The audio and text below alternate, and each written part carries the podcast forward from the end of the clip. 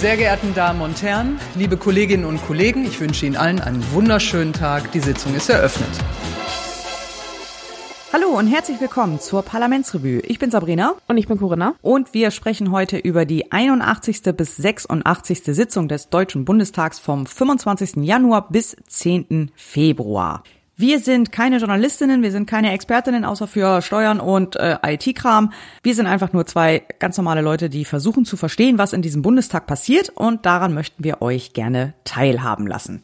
Und bevor wir da in die letzten Sitzungen einsteigen, müssen wir uns erstmal ganz herzlich bedanken bei allen, die unserem Unterstützungsaufruf äh, in der letzten Folge gefolgt sind und tatsächlich Geld geschickt haben per PayPal. Wir waren völlig von den Socken. Ja, absolut. Vielen, vielen Dank. Herzlichen Dank an euch. Ja, genau. Vielen Dank. Also ja, wir waren sehr überrascht, dass das überhaupt äh, irgendjemand äh, zum Anlass genommen hat, uns tatsächlich Geld zu geben. Ähm, aber ja, es ist natürlich auch eine sehr schöne Anerkennung und es hat uns wirklich sehr gefreut. Genau, wir haben auch schon ganz tolle Ideen, was wir damit machen. Seid Ja. gespannt. Und wir wurden gefragt, ob es eben dann auch irgendwann eine IBAN geben wird, äh, wo man dann direkt das per Banküberweisung oder per Dauerauftrag oder so machen kann.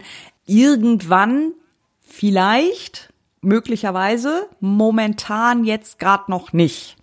Ich habe bei anderen Podcastern, äh, namentlich äh, Tim Pritloff und auch Holgi, ähm, mitbekommen, was das für ein Hassel mit diesen Banken sein kann. Gerade wenn man so kleine Beträge und viele und von aus verschiedenen Richtungen und so. Das gucken wir uns lieber nochmal an, das müssen wir nochmal recherchieren, ob wir das machen. Ähm, momentan bleiben wir jetzt erstmal bei diesem PayPal-Account, den wir natürlich auch in dieser Folge verlinkt haben, falls ihr uns weiterhin unterstützen wollt. Herzlichen Dank auch dafür. Alle anderen Dienste und so weiter haben wir uns angeguckt, Steady und Kofi und Patreon und wie sie alle heißen, fanden wir alles kacke, haben wir keinen Bock drauf, machen wir nicht. Wir lassen es jetzt erstmal so, wie es ist. Eventuell kommt irgendwann noch ein Bankkonto dazu, aber jetzt erstmal so. Genau. For now muss es das gewesen sein. Genau, muss das jetzt erstmal reichen. Genau. Ganz besonderen äh, Gruß geht auch raus an die Zahlenzauberin, die sich meinem äh, Hass auf Luftballons angeschlossen hat. Äh, wir haben eine kleine Allianz gegründet. Es gibt ja, äh, Gegen es gibt ja für alles Vereine und Verbände. Genau. Ähm, ne? Verband äh, zur Abschaffung der, der Luftballons oder Ja, sowas. das machen wir. Dann noch ganz kurz eine Frage äh, als Nachtrag auch so ein bisschen zu den letzten Folgen. Hast du schon ein Schreiben bekommen bezüglich der Strompreisbremse? Ja, ich habe auch schon eins bekommen und zwar in das digitale Postfach meines Stromanbieters ist dann was reingeflogen. Wie, du kriegst deine Sachen digital? Ja, das ist so ein Post, also so ein, so ein Account mit so einem Postfach dann einfach, ne? Ja, ja, halt Also- so. Echt? Und dann per E-Mail so eine Notification. Ja. Oh, voll Future. Ich krieg alles noch hier. äh, ich krieg das alles noch per Post von meinem Stromanbieter. Ja, vielleicht hast du dich da auch nicht einscannen. registriert oder so. Nein, ich, ja das, gibt- extra das ist das erste. Entschuldigung, das ist das erste, was ich checke. Das gibt's Okay. nicht. Ja, nee, das ist das läuft da tatsächlich ähm, und ja, das ich habe ja, ich habe auch schon ein Schreiben bekommen und es ist auch wirklich deutlich äh, niedriger geworden. Mag wahrscheinlich auch daran liegen, dass die deutlich teurer oder sehr teuer waren und jetzt wieder runterschrauben mussten. Okay. Ähm, also das, ich weiß, ich habe es jetzt nicht im Kopf, weil ich habe es jetzt auch nicht auf, aber es ist ähm, ja, das das äh, es stand auf mal wieder eine andere Zahl vorm Komma. Also mh, ich sag jetzt mal von 50 Cent oder wie viel das auch immer ist auf auf 40. Also dann auf einmal weil wieder eine ganze also es wird deutlich spürbar, würde ich mal sagen, ja. Okay, cool. Ähm, ich glaube, wir müssen mal nachher noch mal darüber sprechen, bei welchem Stromanbieter du bist. Ähm, mein Entlastungsbetrag äh, beträgt sagenhafte 5,10 Euro fürs ganze Jahr. Das Im ist eine Entlastung. Nee, insgesamt. Insgesamt. Entlastungsbetrag gesamt. 5,10 Euro. Das so, heißt, sowas, ein das haben die bei mir gar Entlastungs- nicht raufgeschrieben. Ach so, ne, ich habe hier so eine schöne Aufstellung bekommen. Äh, Verträge und Entlastungsbeträge, also und Entlastungsbetrag pro Monat 42 Cent. Nee, also bei mir stand nur der, der Preis der Kilowattstunde. So. Vorher und nachher. Also ab 1.4. und davor. Ah, okay. Ja gut, das steht hier auch, aber ähm, Und dann, ja gut, es kann natürlich auch sein, dass ich noch nicht weitergeguckt habe. ähm, ja, warte, ich guck das mal eben. Nee, weil das steht nicht, was das auf, was- wie mich das betrifft, steht hier nirgendwo. Also, das muss dann, ähm, entweder kommt das dann noch, dass das ähm, vielleicht mit der Endabrechnung des Vorjahres, die jetzt ja auch bald kommen muss. das kann ja auch sein, ja. Also hier jetzt in diesem Schreiben ist tatsächlich nur der ähm, Centpreis pro Kilowattstunde angegeben. Mhm, Und der ist und der ist äh, so knapp 10 Euro günstig, äh, z- äh 10 Euro, äh, 10 Cent äh, günstiger pro Kilowattstunde. Ja, siehst du, bei mir war, bei mir war tatsächlich der Arbeitspreis war sowieso nur äh, äh, einen knappen Cent über dem Preisdeckel. Also insofern sind, ist da halt gar nicht so eine, greift der Preisdeckel da gar nicht so stark. Na gut, dann haben es aber immerhin schon mal zwei Anbieter haben es geschafft, das dann auch rechtzeitig ähm, umzusetzen. Ja. Gut, dann würde ich sagen, äh, Frau Präsidentin, steigen wir doch mal in die Tagesordnung ein. Ich rufe auf den Tagesordnungspunkt 6. Erste Beratung des von den Fraktionen SPD, Bündnis 90, die Grünen und FDP eingebrachten Gesetzentwurfs zur Änderung des Regionalisierungsgesetzes. Ja, wir steigen gleich mit einem schönen Thema ein. In der ersten Lesung wurde am 9.2. das Regionalisierungsgesetz besprochen oder auch besser gesagt das Deutschlandticket ähm, oder auch bekannt das äh, als 49-Euro-Ticket. Ist ja auch geil, dass man jetzt wie immer so mit solchen ähm, äh, Euro-Namen versehen muss, aber gut. Ähm, Nee, jetzt ja. nicht mehr, das wurde ja jetzt äh, gecancelt. Genau. Das ist halt Deutschlandticket. Ist soll jetzt Deutschlandticket heißen ähm, und dabei soll sich der Bund zwischen 2023 und 2025 mit 1,5 Milliarden an der Finanzierung beteiligen.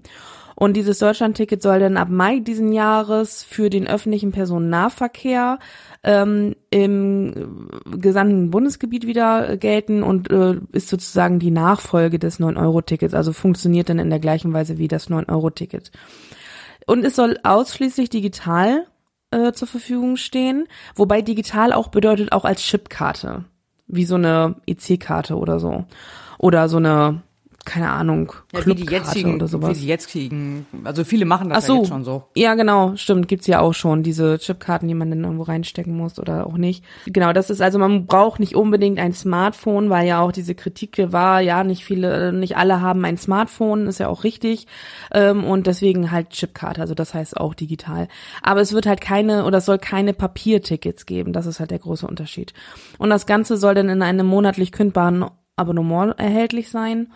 Und äh, ja, ist im Prinzip, wie gesagt, vom, vom Ablauf her und von der Gültigkeit her äh, das gleiche wie beim 9-Euro-Ticket. ÖPNV, gesamtes Bundesgebiet. Die Diskussion darum oder Debatte darum, ähm, da haben sich natürlich auch wieder alle Parteien ausgelassen und ähm, ich, ich mö- möchte in, in, in diesem Zusammenhang unbedingt auf das eingehen, was Volker Wissing gesagt hat in, äh, dazu. Er hat nämlich gesagt, äh, dieses äh, Ticket trage zum äh, oder träge zum Klimaschutz bei, stärke den ÖPNV und träge zu seiner Digitalisierung und der Entlastung der Bürger bei. Und äh, ich möchte gerne mal jeden einzelnen Punkt dieses Satzes auseinandernehmen. Ja, bitte, gerne. Also erstmal Klimaschutz. Ja, es ist richtig, dass wenn man von einem Gefährt, was nur eine Person befördert oder zwei im Zweifelsfall, äh, umsteigt auf, auf äh, Transportmittel, die mehrere Personen befördern, weil dann der Pro-Kopf-Verbrauch äh, an CO2 natürlich sinkt. Aber man darf nicht glauben, dass ÖPNV per se grün ist. Also d- ÖPNV, die Busse fahren weiterhin mit Diesel und auch die strombetriebenen Gefährte äh, fahren maximal mit grauem Strom, also ein Mix aus grünem und ähm, nicht grünem Strom. So und das ist also äh, nur der Fernverkehr der Deutschen Bahn ist ist tatsächlich teil, also kann ähm, auch mit grünem Strom komplett fahren, weil die das da äh, direkt steuern können. Aber der ÖPNV ist äh, meistens also maximal grau, sagen wir es mal so. Und ähm, das heißt, wenn ich also von meinem Auto auf Bus umsteige und dafür, ähm, weil ich jetzt dann eben das 49-Euro-Ticket benutze, ist das erstmal an sich gut für den Gesamt, also weil eben der CO2-Ausstoß pro Kopf geringer dadurch ist. Aber wenn ich jetzt zum Beispiel vorher mit dem Fahrrad gefahren bin und dann an den Bus umsteige oder dann auf Bus umsteige, weil 49 Euro, ach ja, ist doch erschwinglich, kann ich machen jetzt, dann ähm, ist das nicht grüner. Ne? Also das ist, also ÖPNV ist ja nicht per se grün. So, das ist Ja, das ist richtig, aber mm, also das Szenario, ich steige vom Fahrrad jetzt um, nur weil es das 9 Euro, das Deutschland-Ticket, das ist echt fürchterlich mit den Namen, ähm, auf das Deutschland, nur weil es das Deutschland-Ticket gibt, ich glaube, das ist das das Szenario tritt seltener ein als das Szenario äh, vom Auto auf ÖPNV. Ist richtig. Also ich glaube, da kommt schon im Saldo wird das schon eine Klimaentlastung äh, bringen. Ja, also das ist ja erstmal jetzt auch nur, äh, ne, das war jetzt erstmal nur so ein, so ein, so ein Merker auf. Also es ist jetzt, Ja. ich, ich denke auch natürlich, dass das äh, dazu beiträgt. Ähm, aber es ist jetzt nicht der große Paukenschlag, das will ich damit sagen. Also es ist jetzt nicht, Nee, nee, dass man nein, genau. sagt, Ja, ja, okay. ähm, oh hier, jetzt ist also jetzt äh, äh, Deutschland Klimaland Number One, nur weil wir den ÖPNV stärken. Ähm, also das ist, äh, Nein, nein, also wir können nicht sagen, ja, okay, alles klar, wir haben es erledigt, wir legen uns wieder hin. Das ist richtig. Ja, genau, genau. Also das, das, das will, das wollte ich damit sagen. Äh, Grundsätzlich ist natürlich immer gut, wenn man äh, Transportmittel benutzt, die mehrere Leute Personen äh, oder die mehrere Personen befördern, als äh, mit dem Auto selber zu fahren, wo äh, ein oder zwei Leute nur drin sitzen. Das ist, das ist immer gut. Das ist immer besser, sag ich immer so. Aber man, man, es ist halt jetzt nicht der das, Klimakampfmittel Nummer eins so. Und ähm, Er erfüllt nicht allein das Sektorziel Verkehr. Ja, genau. Das ist nämlich das, worauf ich dann auch in diesem Zusammenhang äh, darauf hinaus wollte. Äh, Volker Wissing in seinem Ressort hat da meiner Meinung nach äh, noch viel geeignetere Maßnahmen in petto oder könnte in petto haben, ähm, die da, die, die noch deutlich mehr zum Klimaschutz beitragen, als nur in Anführungszeichen das 49, also unter Klimagesichtspunkten. Ne? So, und das ist äh, da, ich will jetzt nicht das, das böse Wort Tempolimit sagen, aber unter anderem wäre das ja auch ja das äh, eins der Punkte und mh, dann sozusagen so eine Maßnahme jetzt, die eigentlich eher, glaube ich, eher ein anderes Ziel hat, jetzt so als als Klimaschutz zu verkaufen, weiß ich nicht. Ähm, deswegen ich sehe die Ziele tatsächlich bei diesem Ticket eher oder die die Auswirkung tatsächlich eher an der finanziellen Entlastung als in dem Klimaschutz. So. Ja, das sehe ich auch so. Gut, also das, das ist der Punkt. Dann Stärkung des ÖPNV. Ähm, dass mehr Leute den ÖPNV nutzen, an sich, wie gesagt, erstmal gut, aber Stärkung erfolgt aus meiner Perspektive dadurch, dass ich den ÖPNV ausbaue. Das ist eine Stärkung des ÖPNV und nicht ein erschwingliches Ticket. Also, weil äh, wir haben es ja auch gesehen an, an, an, an Hochzeiten, an äh, ja auch Rush-Hours und so ist also ist ja der die Benutzung des ÖPNV durch alle Personen, die es gerne möchten, teilweise gar nicht möglich, weil es einfach viel zu voll ist die Züge, weil es einfach zu wenig davon gibt und zu wenig Schienen und etc. Und ähm, oder auch zu wenig Personal, die diese Transportmittel bewegen. Ja, und und ne, da habe ich auch gleich das- noch mal eben zwei, drei Punkte.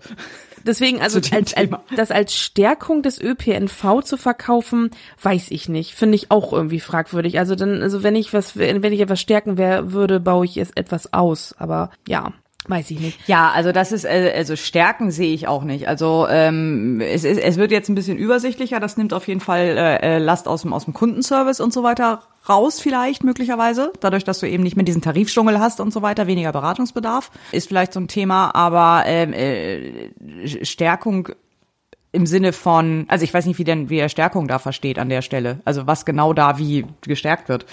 Äh, Ja. Das erschließt sich mir gerade auch nicht so richtig. Um den ÖPNV wirklich zu stärken, in, in dem Sinne, dass er dann auch in der Lage ist, die Nachfrage zu bedienen, dafür braucht es definitiv noch andere Maßnahmen. Das sehe ich ja, das äh, erfahre ich ja selber hier äh, äh, am, am eigenen Leib gerade die ganze Zeit. Also mein örtlicher Busanbieter tut ja gerade alles, um mich vom Autofahren zu überzeugen. Das ist ja, äh, ich kann, ich kann mittlerweile hier wirklich den Bus nicht mehr wirklich benutzen.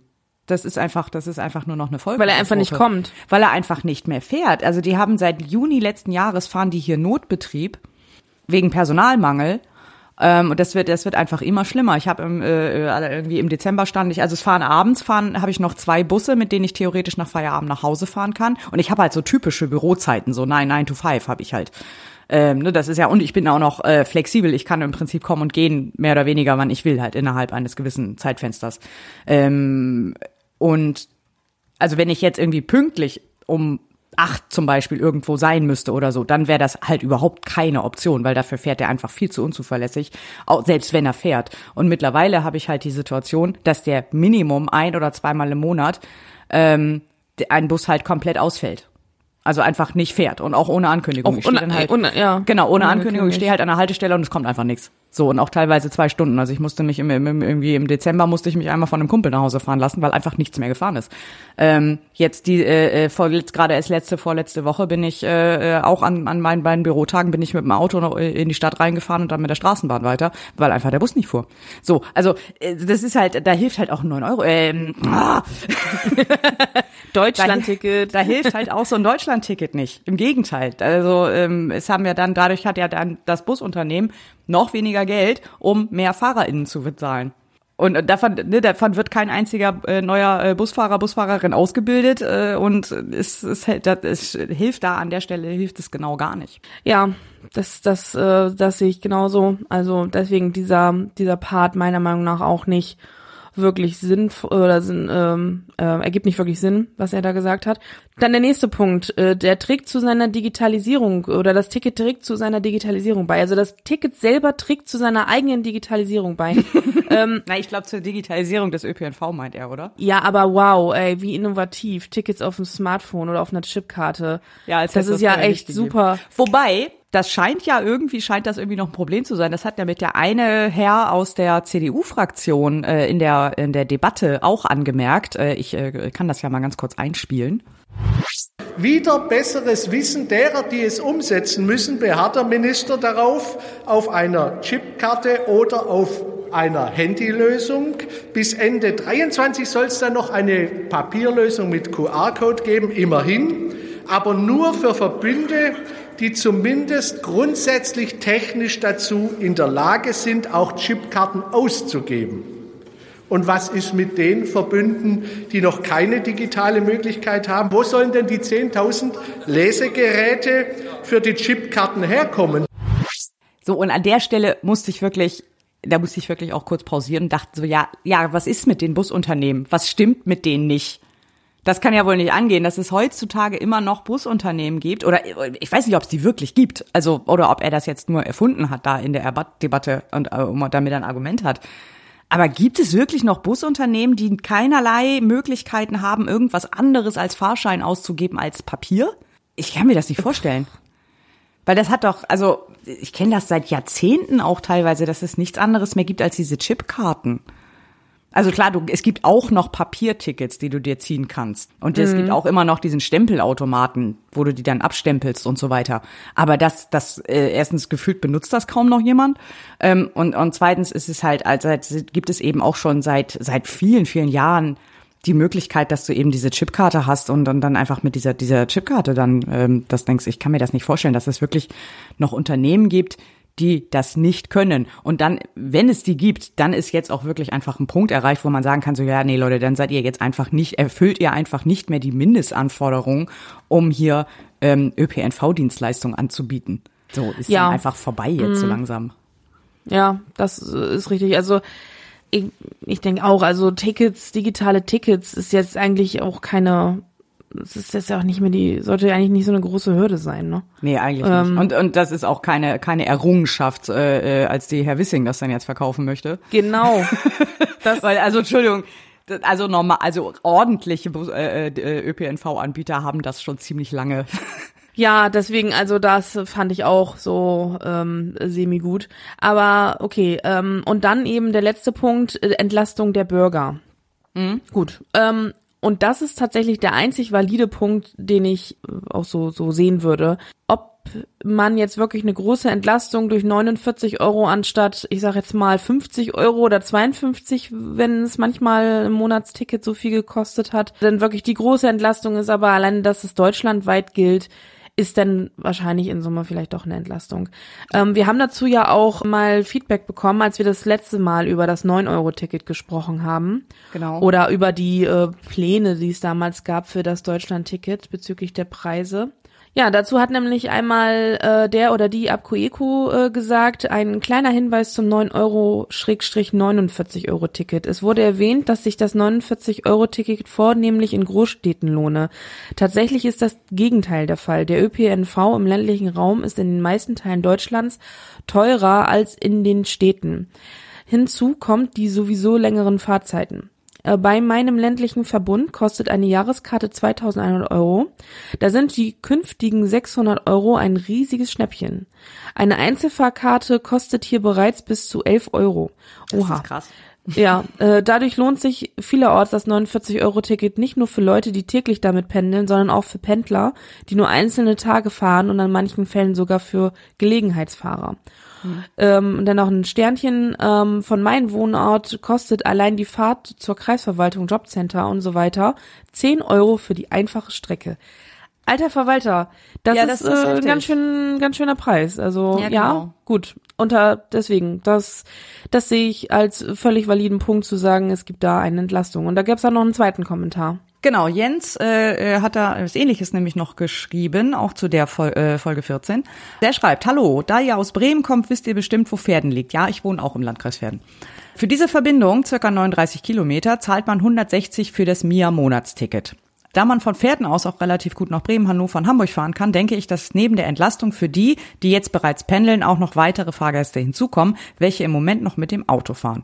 Mir ist natürlich klar, dass nicht jeder abgeholt wird, doch ich denke, dass man irgendwo anfangen muss. Wenn das Ticket denn da ist, verändern sich vielleicht auch weitere Strukturen, die dann nach und nach auch ländliche Regionen besser einbeziehen. Genau, erstmal vielen Dank an, an äh, beide für die, eure Kommentare und für das Feedback. Da hast und Jens hat auch da, glaube ich, völlig recht. Und ähm, also insbesondere halt mit dem Mia-Monatsticket, weil das habe ich auch. Meins kostet, also ich fahre hier, äh, ich, ich brauche, ich wohne ein bisschen näher dran an meinem Arbeitsplatz, ähm, deswegen äh, zahle ich für mein Mia-Ticket nur 95,50 Euro. Also ich werde auch äh, fast die Hälfte sparen. Inso, also insofern, ich freue mich, dass das kommt. Das ist absolut äh, überhaupt gar keine Frage. Ich bin aber immer noch so ein bisschen skeptisch, was die, die das Thema angeht, ob das wirklich so viel neue äh, Fahrgäste hinzukommen, wenn es nur dabei bleibt. Da sind wir wieder bei Ausbau, da sind wir wieder bei, wir können jetzt nicht sagen, alles klar, Problem gelöst, äh, wir legen uns wieder hin. So, also es muss jetzt einfach noch mehr Ausbau kommen, denn mit einem günstigen Preis ist es dann auch nicht getan. Also ich denke auch hier im, im ländlichen Raum, ich habe zum Beispiel auch mehrere Kollegen, die wohnen hier auch mit im Ort äh, oder in den in den umliegenden Dörfern haben im Prinzip die gleiche Strecke wie ich. Die fahren aber auch alle, also die haben gar kein gar kein Monatsticket, ähm, weil die das nicht nutzen können, weil das für sie hier nicht funktioniert. Entweder weil sie dann zu weit, weil sie halt zu weit weg von von irgendeiner Haltestelle, also die müssten alleine irgendwie äh, keine Ahnung eine halbe Stunde Fahrrad fahren, um überhaupt zu einer Haltestelle zu kommen, weil das Netz nicht äh, engmaschig genug ist. Oder eben durch diese, was ich eben schon sagte, durch diese, durch diese Unzuverlässigkeit, ähm, die dann halt ein bisschen andere Arbeitszeiten halten haben als ich und äh, oder eben andere Verpflichtungen. Also mir ist halt relativ egal, wenn ich eine Stunde später nach Hause komme. Ich habe kein Kind irgendwie, das ich irgendwo abholen muss. Ich muss keine Haustiere versorgen äh, oder was auch sonst so. Ich habe auch keine keine Termine dann irgendwie großartig abends, dass ich irgendwie keine Ahnung beim Handballtraining sein will oder irgendwie sowas. Ähm, das heißt, wenn mal ein Bus ausfällt, ist das bei mir nicht so schlimm. Für andere funktioniert das nicht. Ja. Ähm, so, und die werden jetzt auch das 49 Euro. Ah, Mann, ey. die werden jetzt auch das Deutschland-Ticket nicht äh, nutzen, weil die sagen, nee, das ist ja, es ist ja schön, dass das nur noch die Hälfte kostet, aber funktioniert halt immer noch nicht. Ja, also da sind wir So. wieder bei der Zusammenfassung, dass der einzig valide Punkt in dieser ganzen Geschichte oder der einzig wirkliche Punkt, was dieses äh, Ticket bringt, die Entlastung, die preisliche Entlastung ist. Genau, so, für die, die es jetzt Leuten, schon nutzen. Genau, bei den Leuten, die sowieso schon ÖPNV nutzen ähm, oder bei denen das äh, dann so jetzt äh, attraktiv ist, dass sie sagen, ich ähm, nutze es jetzt, weil bei, bei mir das Netz, äh, das, das ÖPNV-Netz so gut ausgestattet äh, ist, dass ich das auch nutzen kann. Also den, die Verlässlichkeit ist gegeben, die finanzielle Möglichkeit ist gegeben, jetzt kann ich es nutzen. So für die funktioniert das jetzt. Genau, für die, bei denen der Preis das einzige war, was sie davon abgehalten hat. Genau. So. Ja. Alle anderen Punkte, wie schon gesagt, sind zumindestens strittig. Und dann ist noch irgendwie dieser Entlastungsteil, äh, da bin ich wieder bei dem, ich finde es immer noch zu teuer. Ähm, weil auch neun, weil auch 49 Euro sind viel für Leute durchaus. Ja, Ich gut, bin immer noch der ähm, Meinung, dass man jetzt gerade für äh, äh, BürgergeldbezieherInnen oder gen generell BezieherInnen von ähm, äh, Transferleistungen oder so, dass man da einfach sagen sollte, hier Deutschlandticket gibt's einfach oben drauf. Fertig aus. Mhm. Kriegst du einfach dazu. Und einen Punkt möchte ich noch hinzufügen. Sie haben mal wieder die Studierenden vergessen. Ähm, denn bei Studierenden ist es ja so, ich weiß nicht, ob es an allen Unis so ist, aber ich kenne das halt, ich glaube schon an ziemlich vielen. Ich kenne es ja auch zumindest hier im Norden, also in Bremen, Oldenburg und was es hier so an Unis gibt. Ähm, hier ist halt in dem im Semesterbeitrag, den du halt pro Semester zahlen musst, ist ein Semesterticket inkludiert. Das ist zwangsläufig immer dabei, da kommst du auch nicht raus, außer du hast irgendwie ein Auslandssemester oder Praktikum oder irgendwie sowas. Ähm, das heißt, das musst du immer mit bezahlen. Das kostet äh, knapp 200 Euro für das Semester. Es gilt aber nicht bundesweit, also hier gilt es dann nur für den norddeutschen Raum, also ähm, Bremen, Niedersachsen, Hamburg, also nicht mal den ganzen norddeutschen, ähm, sondern eben nur dieses VBN-Gebiet. Es gibt bisher keine Möglichkeit, das irgendwie zu tauschen oder so oder zu sagen, okay, das Semesterticket gilt dann halt auch, also das Semesterticket ist gleich das Deutschlandticket oder sowas. Also, ich weiß nicht, ob das geplant ist oder ob das eventuell noch kommt, aber im Moment haben sie es halt mal wieder vergessen. Also es ist zwar ein Tick günstiger, ähm, aber natürlich mhm. hast du halt, ähm, wenn deine Familie jetzt nicht gerade auch in Niedersachsen, Bremen, Hamburg wohnt, dann äh, bringt dir das halt nichts. Also da sind sicherlich viele, die dann lieber das Deutschlandticket hätten, wo, was sie dann aber draufzahlen müssten. Also sie haben halt kein Opt-out aus ihrem bestehenden Semesterticket, was eben nur eben diesen eingeschränkten Bereich äh, umfasst. Vielleicht müssten die Unis dann dieses Semesterticket anpassen, das ein bisschen teurer machen, damit das dann inhaltlich mit dem 49-Euro-Ticket übereinstimmt und dann kann man es wenigstens im ganzen Bundesgebiet nutzen. Wie wieso teurer machen? Ich würde es ich würd's auf den Preis lassen, weil also ja, ist doch gut natürlich ist natürlich immer besser, wenn es dann beim Preis bleibt und man mehr nutzen kann. Aber ja, wir wissen ja, die Realität sieht ja meistens anders aus, weil es dann am Ende ähm, ja irgendwo hängen bleibt, die, die Mehrkosten. Und die Uni Ja, aber das, ist halt doch auch ungern selber Ich finde, das ist schon wieder die, das ist eine total falsche Herangehensweise. Das, das ist nicht meine Herangehensweise. Nein, ich weiß. das war jetzt auch nicht gegen dich. Okay. Aber das halt immer diese, diese Frage, so, ja, das muss sich ja aber doch rechnen. Auch eben, ne, das ist ja in der ganzen Diskussion über den ÖPNV. So, ja, ist klar, dass da keine Busse angeboten werden, weil das rechnet sich ja nicht. Das ist die falsche Frage. Das ist ja. Infrastruktur, das muss einfach her. Das ist egal, ob sich das rechnet. Ja, es gibt eben manche Hoheitsaufgaben, die da, da geht's nicht darum, ob es sich rechnet, sondern da, ist, da müssen einfach Grundrechte gewahrt werden und einfach ähm, das gesellschaftliche äh, Zusammenleben äh, irgendwie äh, gewahrt werden oder oder ermöglicht werden. Und wenn man irgendwie ähm, in, in keine Ahnung in so einem abgeschiedenen Dorf wohnt, muss es da einfach eine Möglichkeit geben, dass sich die Menschen auch von A nach B bewegen können. Ne? Eben, ja, das ist halt auch genauso. eine Frage der Teilhabe, weil es fährt auch nicht jeder Auto. Ja. Es kann nicht jeder Auto fahren, es hat nicht jeder ein Auto. Es, ne, das ist, ne, da sind wir dann, ne, ein ganzes Thema auch Teilhabe von älteren Menschen, von Menschen mit Behinderung möglicherweise äh, ne, und, und so weiter. Also das ist einfach, das, das muss da einfach hin. Diese Kostenfrage ist, ist einfach nebensächlich. Das ist Infrastruktur, das muss gestellt werden. Ende aus. Ja, und, und vor allen Dingen. Und wenn es dann, und wenn die Frage dann aufkommt, ja, aber wovon wollen wir das denn bezahlen? Ich habe da so ein paar Ideen. Ich kann euch da gerne eine Liste geben. Ja.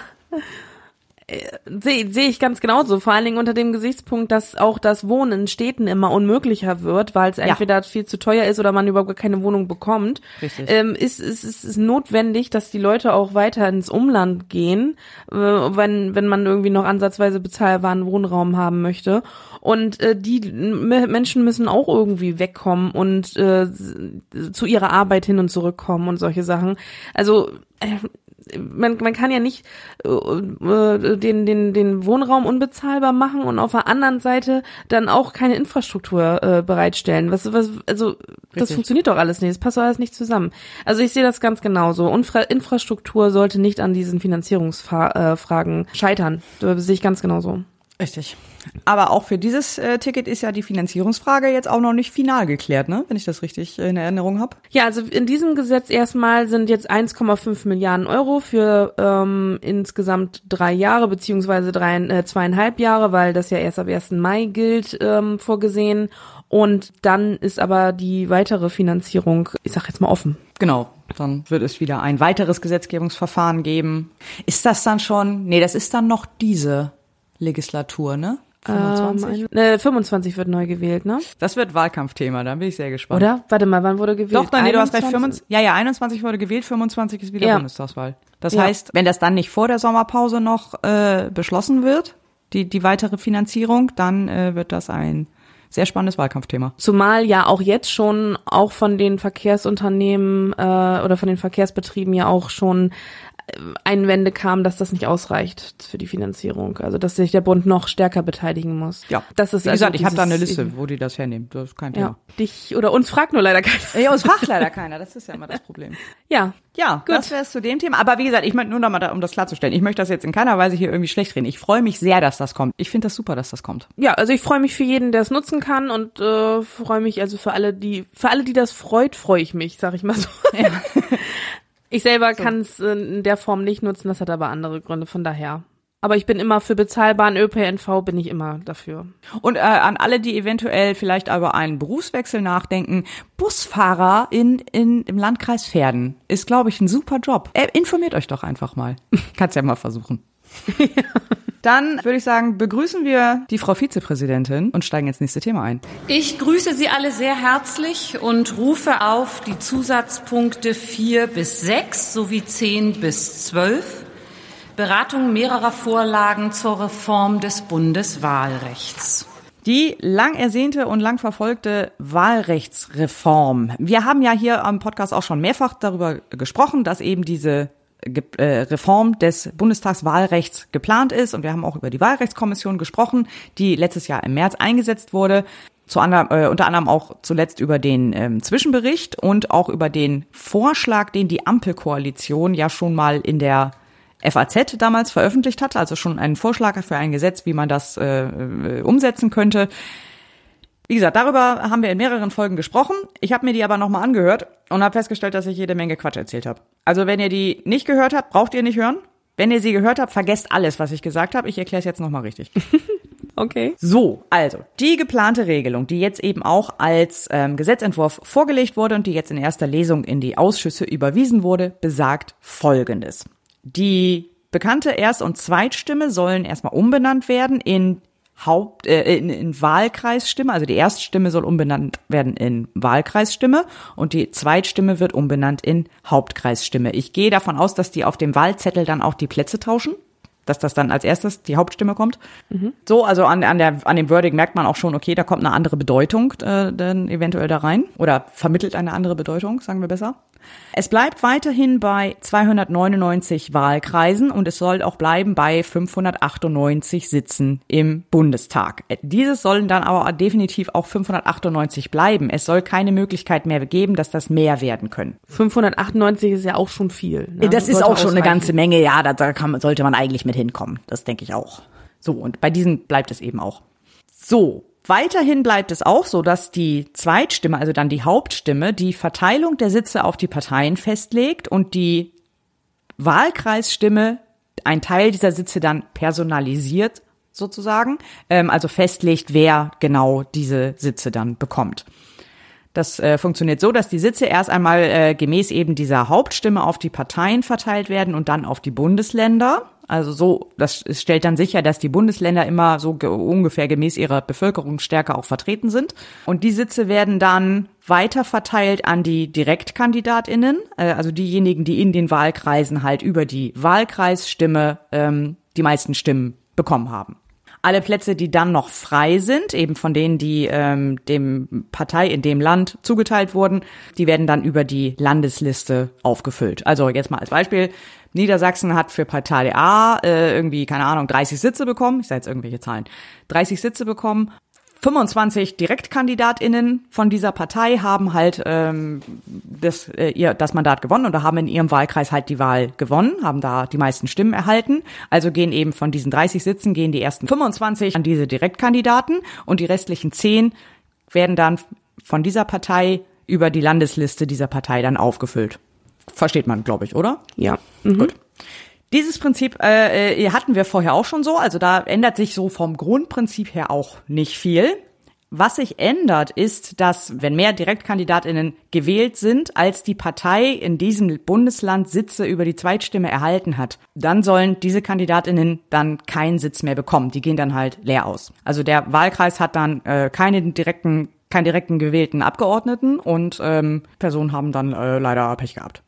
Vorher war es halt so, dass dann in solchen Fällen diese Kandidatinnen trotzdem das Direktmandat bekommen haben und alle, das ist dann das sogenannte Überhangmandat und alle anderen Parteien haben dann Ausgleichsmandate bekommen, damit die Stimmverteilung wiederhergestellt war. Oh, ja. Mm. So und das und hat das eben hat dazu geführt, genau, ja. das hat eben dazu geführt, dass dann, dass wir dann jetzt halt 200, äh, 736 haben statt den geplanten 598. Das wird im Wesentlichen von der CSU ausgelöst, weil die sind ja so ein bisschen der Sonderfall an der Geschichte. Die treten ja nur in Bayern an, gewinnen da praktisch jedes Direktmandat und haben dann einfach sehr viel mehr Direktmandate, als sie über die Zweitstimme, also die jetzige Zweitstimme hätten. Weil über die Zweitstimme haben die nicht mal, haben die nur mal sowas grob um die fünf Prozent. So, und äh, die, die CSU ist da halt insofern der Sonderfall, weil die eben sozusagen keine ähm, nicht andere Länder haben, mit denen man das dann irgendwie verrechnen kann, so dass es sich dann irgendwie wieder auslevelt. Also wenn sie jetzt in anderen Bundesländern auch antreten würden und da einfach auch äh, ein, ein gutes Zweitstimmenergebnis erzielen würden, dann würde es ja wieder hinkommen.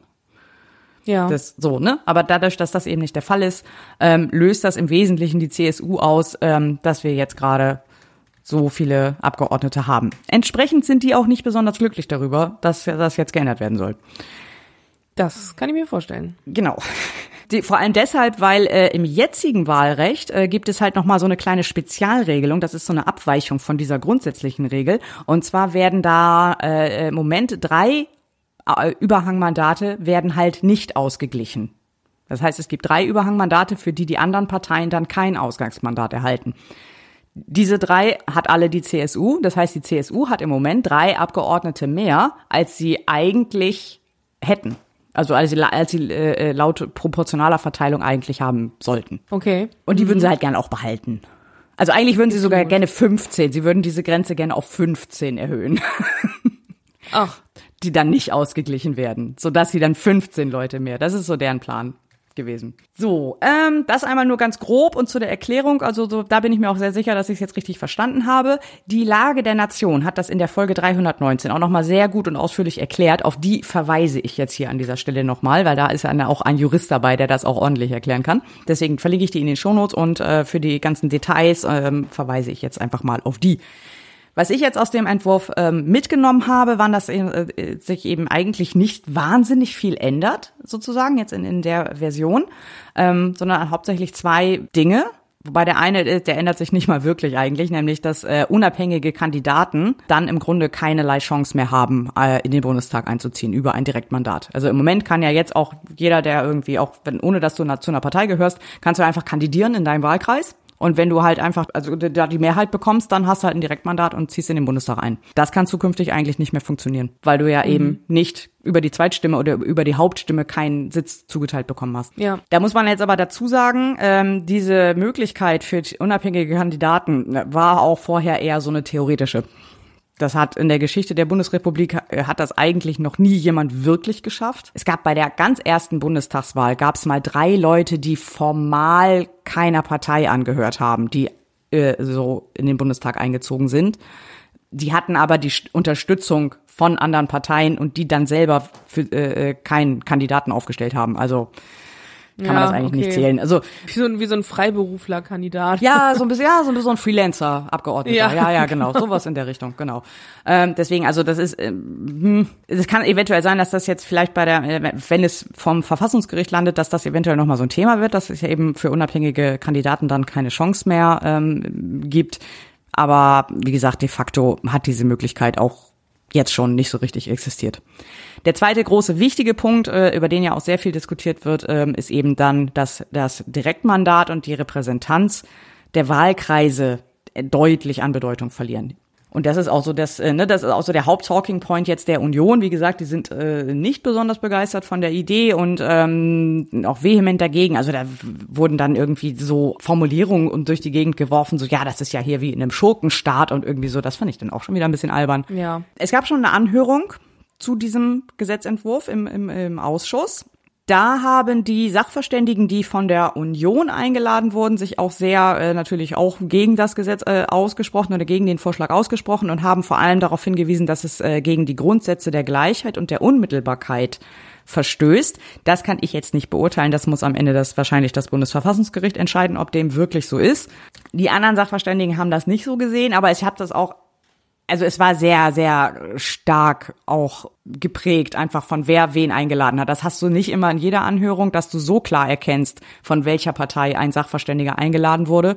In dieser hast du, du musstest nicht in die Tagesordnung gucken, um das zu, rauszufinden. Ja. Also wirklich, du konntest an dem, was der Sachverständige sagt, konntest du ablesen, ah, der ist von der Partei eingeladen, der ist von der Partei eingeladen. Das hast du sonst nicht immer, ähm, so, aber bei diesem Fall war es wirklich sehr deutlich zu erkennen. Ja, gut, ist klar.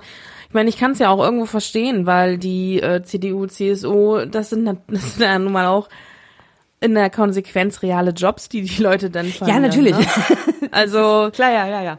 Ist so, da, da kämpft ja jeder auch dann so ein bisschen um seinen eigenen, um ein, seine eigene Daseinsberechtigung. Ich kann es schon auch nachvollziehen aus so einer, äh, auf so einer menschlichen Ebene kann ich das schon verstehen. Ich, äh, total, total. Also das tut mir dann, also es würde mir auch für einen Direktkandidaten, der dann auf diese Weise nicht reinkommt, würde es mir auch total leid tun, rein menschlich. Das ist überhaupt keine Frage. Das ist super enttäuschend. Klar, nur ja. wenn du das äh, vorher weißt, äh, dass das passieren kann, dann, ne, dann kannst du dich ja auch drauf einstellen und so. Das ist einfach auch, glaube ich, eine Frage der, des Erwartungsmanagements, so ein bisschen dann. Nicht nur für die KandidatInnen, sondern eben auch für die Wählenden. Ja, und am Ende muss man einfach auch sagen, der Bundestag ist jetzt auch nicht dafür da, um den Leuten irgendwie Arbeit zu geben, sag ich mal, sondern ne, es ist nun mal. Können ja Busfahrer werden. okay. nee, das stimmt natürlich. Also das ist jetzt auch nicht irgendwie hier, äh, äh wir machen das jetzt, um die Arbeitsplätze zu erhalten. So, nee, komm, das machen wir jetzt nicht. Ja, also es ist auch keine Arbeitsbeschaffungsmaßnahme, so der Bundestag, sondern eben, äh, es ist halt ein ein, ein Instrument der äh, ähm, Polit äh, Politik und da das man das sollte dann auch in der Konsequenz als solches gesehen werden und nicht als Auffangbecken für alle, die sich politisch engagieren wollen irgendwo. Ne? Also da nee, gibt's auch noch andere Möglichkeiten. Das stimmt, genau. So, aber daraus ergibt sich natürlich dann auch diese Argumentationslinie darauf, dass jetzt sehr, sehr stark eben darauf hingewiesen wird, wie wichtig dieses Direktmandat ist und wie wichtig eben diese diese Repräsentanz der Wahlkreise in Bundestag sind und und ähm, also jetzt in den, in den Stellungnahmen der von der CDU eingeladenen äh, Sachverständigen liest man dann so Sätze wie, äh, ich zitiere mal, äh, Im Gegensatz zu den über die Liste gewählten Abgeordneten sind Wahlkreiskandidaten in erster Linie ihren Wählern und nicht einer Partei verpflichtet. Es ist für die lokale Repräsentanz und Nähe zu den Bürgerinnen nicht zufriedenstellend, wenn in einzelnen Wahlkreisen keine Repräsentation durch eine direkt gewählte Person gegeben wäre, während die meisten Wahlkreise eine Direktvertretung hätten. Derart verwaiste Wahlkreise sind zumindest verfassungspolitisch fragwürdig. Zitat Ende. Mhm. Also, dass jetzt die Abgeordneten in erster Linie ihren Wählern verpflichtet sind, das habe ich jetzt im Alltag so jetzt nicht gemerkt. Weiß Kriegt nicht, man eher weniger von mit. Kriegt man nee. jetzt eher weniger von, ich weiß nicht, ob du weißt, wie, wer, wer ist eigentlich für uns hier, wer ist ja für unseren Wahlkreis hier direkt gewählt? Ich habe absolut keine Ahnung. Gut, also, ich auch nicht. Äh, ich wusste, wie gesagt, bis vor kurzem nicht, wer unser Gesundheitsminister in Niedersachsen ist. ich auch nicht. Ähm, ne? Äh, also von daher, da bin ich wirklich die falsche Ansprechpartnerin, das sowas äh, zu Also ich, ich fühle, eigentlich sollten wir sowas wissen. Vielleicht müssen wir das mal nachgucken bei Gelegenheit. Aber vielleicht auch ja, nicht. Vielleicht ist es auch einfach man, man sollte vieles wissen, aber das fällt dann immer erst ein, wenn man merkt, dass man es nicht weiß. Also das ist richtig. Und es ist halt auch so, äh, in der laufenden Legislaturperiode, wir sind jetzt irgendwie so, ja, etwas über ein Jahr, ja, ein Dreivierteljahr, nee, ein, ein Vierteljahr sind wir jetzt äh, in der Legislatur drin. Jetzt sind schon sechs Wahlkreise in diesem Sinne verwaist und haben keine ähm, gewählte Vertretung mehr aus verschiedenen Gründen. Ähm, ich kann das ja mal kurz auflisten. Und zwar ist einmal der Hannover, der, der, der Wahlkreis Hannover 2 hat keine direkte Abgeordnete mehr, weil die Jasmin Fahimi im Mai äh, neue DGB-Vorsitzende gew geworden ist und ihr Mandat daraufhin niedergelegt hat. Im Wahlkreis Aachen 1 hat Oliver Krischer sein Mandat niedergelegt, weil er Umweltminister in NRW geworden ist. Äh, Land Wahlkreis Wesel 1, das war der Rainer Keller, der ist im September leider verstorben. Dann haben wir die Wahlkreise Helmstedt, Wolfsburg und Göttingen. Das waren Falco Mohr und Andreas Filippi. Die sind jetzt gerade durch die Kabinettsumbildung in Niedersachsen äh, als Minister nach Niedersachsen gegangen. Das war dieses Karussell, was jetzt in Gang getreten ist, als der Herr Pistorius Verteidigungsminister geworden ist. Mhm. So, und dann äh, gibt's noch den Wahlkreis Saarlouis. Da war äh, Heiko Maas der direkt gewählte Abgeordnete. Der hat im Dezember sein Mandat niedergelegt, um Lobbyist für die saarländische Stahlindustrie zu werden. Das ja, lasse ich einfach mal so wirken. Ja, also man sieht, das passiert immer wieder und äh, ist jetzt auch, glaube ich, nicht das Schlimmste, was passieren kann, oder? Also ist jetzt nicht nee. so, dass da die Leute in Tränen ausbrechen oder wie sehe ich das? Äh, nee, absolut nicht. Also ähm, ich, ich, es gab da auch so eine sehr interessante Umfrage, die verlinke ich auch nochmal in den Show Notes. Da wurde, da hat das Institut äh, Allensbach, das kennt man ja auch, auch aus den aus den Wahlumfragen, hat da auch mal äh, einige Leute gefragt, was ihnen bei Bundestagswahlen denn besonders wichtig wäre. Ne, also hatte mhm. man zehn, äh, nee, ähm, zwölf Antwortmöglichkeiten und du konntest halt dann immer ankreuzen, so ist mir weniger wichtig, eher nicht wichtig, besonders wichtig und so. Und da gibt es drei Top-Antworten, die den Leuten besonders wichtig sind. Und zwar auch wirklich mit Abstand. Also erst kommt die drei, dann kommt eine Weile nix und dann kommt der Rest.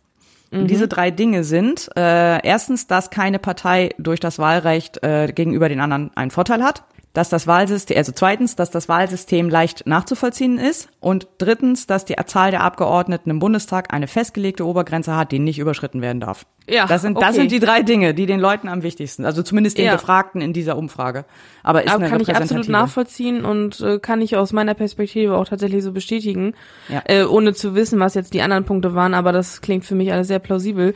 Und genau das würde dann ja auch die ähm, dieses neue Wahlgesetz erfüllen, ne? Und ähm, Genau. äh, also genau. zumindest sind die Punkte zwei und drei. Und ähm, ja, also ich habe auch noch nie gehört, dass sich irgendjemand darüber beschwert hat, dass kein Abgeordneter aus seinem eigenen Wahlkreis jetzt nicht mehr da ist ähm, im Bundestag, aus was für Gründen auch immer. Oder also dass die das- Leute überhaupt nur wissen, wer für sie, wer bei ihnen der direkte Äh, genau, also aber selbst wenn sie es dann wissen, dass er dann irgendwie, ge- gut, es sei denn, man hat irgendeine persönliche Beziehung oder irgendwas. Natürlich, so, klar, ne? aber das ja. gibt's immer. Aber mein Gott, also, ähm, also das, deswegen, das sehe ich auch tatsächlich äh, ehrlich gesagt nicht als, als Argumentation, um das am alten ähm, Wahlrecht hängen zu bleiben. Nee, es wird ja auch in der Wichtigkeit nicht gelebt, wie es die, jetzt die CS, äh, CDU, CSU jetzt behauptet. Weil, also wenn das so wichtig wäre, dann hätte es ja jetzt für die sechs Wahlkreise, wo äh, da eben keine direkte Vertretung mehr da ist, irgendwie eine Nachwahl geben müssen. Oder Ja. zumindest irgendwie eine Diskussion oder so. Aber das passiert ja nicht. Es rutscht einfach jemand über die Landesliste nach. Der ist dann vielleicht oder die ist dann vielleicht aus dem gleichen Wahlkreis, vielleicht aber auch nicht. Ähm, und das ist dann halt so. Und, und, und Wahlkreise, die eben jetzt keine direkte Vertretung haben, die werden dann meistens ähm, halt entweder von den Landes, äh, also von den Listenabgeordneten mit vertreten oder möglicherweise aus dem Nachbarwahlkreis. Also jetzt hier zum Beispiel, wenn jetzt hier Land, äh, äh, unser Wahlkreis äh, wenn der aus irgendwelchen Gründen sein Mandat niederlegen würde oder halt weg wäre oder so, dann würde das sicherlich der aus dem Nachbarwahlkreis übernehmen, weil der ist auch von der CDU. So, also ähm, Ja, ja, also man muss, man muss eben sagen, am Ende betrifft dieses neue oder würde dieses neue Wahlgesetz akut CDU, CSU betreffen. Deswegen versuchen sie sich dagegen mit allen Händen, äh, mit allen Mitteln, mit Händen und Füßen zu wehren. Und ähm, und da ist denen halt einfach dann auch jedes Argument recht, was irgendwie äh, dann den ähm, in die Karten spielt. Und ob die, ob das in der Vergangenheit tatsächlich so ernst genommen wurde oder nicht, das interessiert dann in dem Moment nicht. Es, es muss einfach eine Argumentationskette aufgebaut werden, um gegen dieses Wahlgesetz zu sein, um selber sein eigenes in Anführungszeichen Überleben zu sichern. So. und äh, das, das ist das Ganze. So so sehe ich das und ähm, von daher ja. Genau, also Wird sich da zeigen, ist, äh, ja, wird sich zeigen, genau. Also ich denke, ich, ich bin nicht, ich glaube nicht, dass sich da, äh, dass da eine Einigung äh, möglich ist. Also die, die C- CDU, CSU ist da auch nicht gesprächsbereit. Anders als ich früher mal behauptet habe, äh, ist auch zum Ändern des Wahlrechts keine Zweidrittelmehrheit erforderlich. Ich habe das irgendwie so abgespeichert, aber ist gar nicht so. Man hat das immer versucht, in der Vergangenheit eine Zweidrittelmehrheit herzustellen, um das eben ne, aus der Breite äh, äh, ein, ein, einen breiten Konsens zu ermitteln. Das ist aber nicht zwangsläufig so. Also das muss man nicht machen. Also man könnte das Gesetz auch gegen den Willen der CDU, CSU verabschieden, was dann sicherlich eine Klage vom Bundesverfassungsgericht nach sich ziehen würde. Davon können wir, glaube ich, ausgehen. Ja. Also ich gehe zumindest davon aus. Ja, das würde dann entscheiden, ob das so geht oder nicht. Das würde mich tatsächlich auch interessieren, ob das tatsächlich so geht. Ich finde es, also ich finde es gut. Erstmal ist es, finde ich es leichter zu verstehen als vorher. Ich finde vor allem diese Umbenennung in, in, in Hauptstimme und Wahlkreisstimme finde ich sehr gut, ähm, weil das wirklich auch deutlich macht, was die wichtigere Stimme ist. Das war Ja, vorher, äh, ne, das ist äh, vorher nicht klar gewesen. Das sollten sie also unabhängig davon machen, egal ob sie jetzt den Rest umsetzen oder nicht. Das sollten sie auf jeden Fall machen. Und eben diese diese klare Grenze. Und ich finde es auch nicht schlimm, ähm, dass das dann eben möglicherweise dann unser Wahlkreis vielleicht dann kein Direktmandat hat oder so. Also wird mich, wie gesagt, nicht.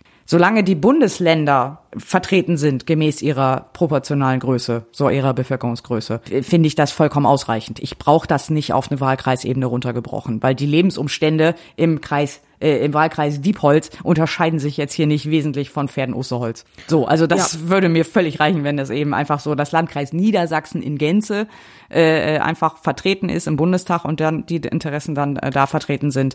Ähm, aber auch so kleinteilig, ich glaube, so so ist das einfach nicht mehr. Also so denkt, glaube ich, auch keiner mehr so richtig gefühlt. Also äh, gut, ein bisschen gestützt äh, stütze ich mich da auch auf diese Umfrage, dass den, den Leuten das auch einfach nicht mehr so wichtig ist. Ja. Eine letzte Frage habe ich zu dem Thema noch. Was ist als eine mit der Wahlrechtskommission? Was, ist denn mit den ganzen anderen Punkten, über die wir da gesprochen hatten? Weil das Ja, ist wirklich, das war alles. Also das ist wirklich alles jetzt in diesem Gesetzentwurf. Nur noch mal zur Erläuterung. Also das war wirklich jetzt nur eben diese Berechnung und äh, äh, diese Sitzverteilung und dass die Direktmandate dann nicht besetzt werden. Die ganzen anderen Punkte, über die die Wahlrechtskommission jetzt diskutiert hat, Absenkung des Wahlalters, pari äh, paritätische Repräsentation der Geschlechter, erleichterte Ausübung aus dem Ausland, äh, Dauer der Legislaturperiode, begrenzt von Amts und Amts, Begrenzung von Amts- und Mandatszeiten. Kommt alles nicht vor. Ja, vielleicht kommt das ja noch. Vielleicht kommt das noch. Also die haben ihre Arbeit ja noch nicht aufgegeben oder noch nicht abgeschlossen. Nee, Von stimmt. daher könnte das ja noch alles äh, kommen. Vielleicht sind das jetzt alles Themen, die einen, einen gewissen längeren Prozess äh, brauchen. Von daher haben sie jetzt erstmal so Step by Step, so peu à peu die Gesetze dann rausgehauen für die Sachen, die schon fertig entwickelt sind. Also du meinst, das ist jetzt so äh, quasi der erste Aufschlag und äh, Ja. der Rest wird dann da eingearbeitet äh, auf Basis der, der, der Kommissionsarbeit. Kann ich mir jedenfalls vorstellen. Kann es ähm, sein, ja. ist, ist, ist ja auch besser, als wenn man erst alles am Ende, wenn die dann mit ihrer Kommissionsarbeit fertig sind, ist die Legislaturperiode vorbei. Und wenn du dann erst das Wahlgesetz ändern willst, äh, ist auch immer schlecht. Also ist ja schon relativ, ist ja schon sinnvoll, das noch ähm, in, Naja, der- äh, der- mittendrin zu machen. Nee, der Abschlussbericht der Kommission kommt jetzt äh, 30.06. diesen Jahres. Ach so. Ach, Das wäre also da, deswegen, also man hätte jetzt schon noch mal eben die äh, äh, vier Monate warten können, bis der kommt und dann das Gesetz vorlegen können. Ja gut, dann äh, gibt das keinen Sinn, was ich gerade gesagt habe. Ja, keine Naja, schon, Ahnung. doch schon, also doch schon. Also man kann natürlich sagen, okay, wir haben dann zumindest den Teil, weil der ja auch, der, der, der glaube ich, auch schon der wichtigste war. Da haben wir jetzt wirklich dann auch eine konkrete Diskussionsgrundlage.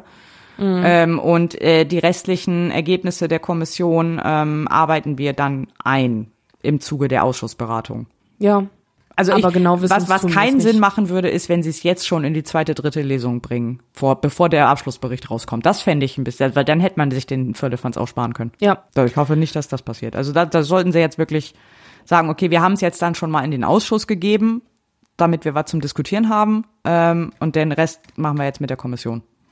Wir werden das auf jeden Fall genau beobachten. Auf jeden Fall. Das sowieso. Absolut. Ich rufe auf die Tagesordnungspunkte 9a bis 9e, Beratung mehrerer Vorlagen zur Änderung des Strafgesetzbuches und der Strafprozessordnung. Ja, ich weiß gar nicht, ist es in dieser Legislaturperiode ein Novum, dass sich mit Gesetzentwürfen der Linken beschäftigt wurde? Ich glaube ja, ne? Äh, bei, äh, bei uns im Podcast auf jeden Fall.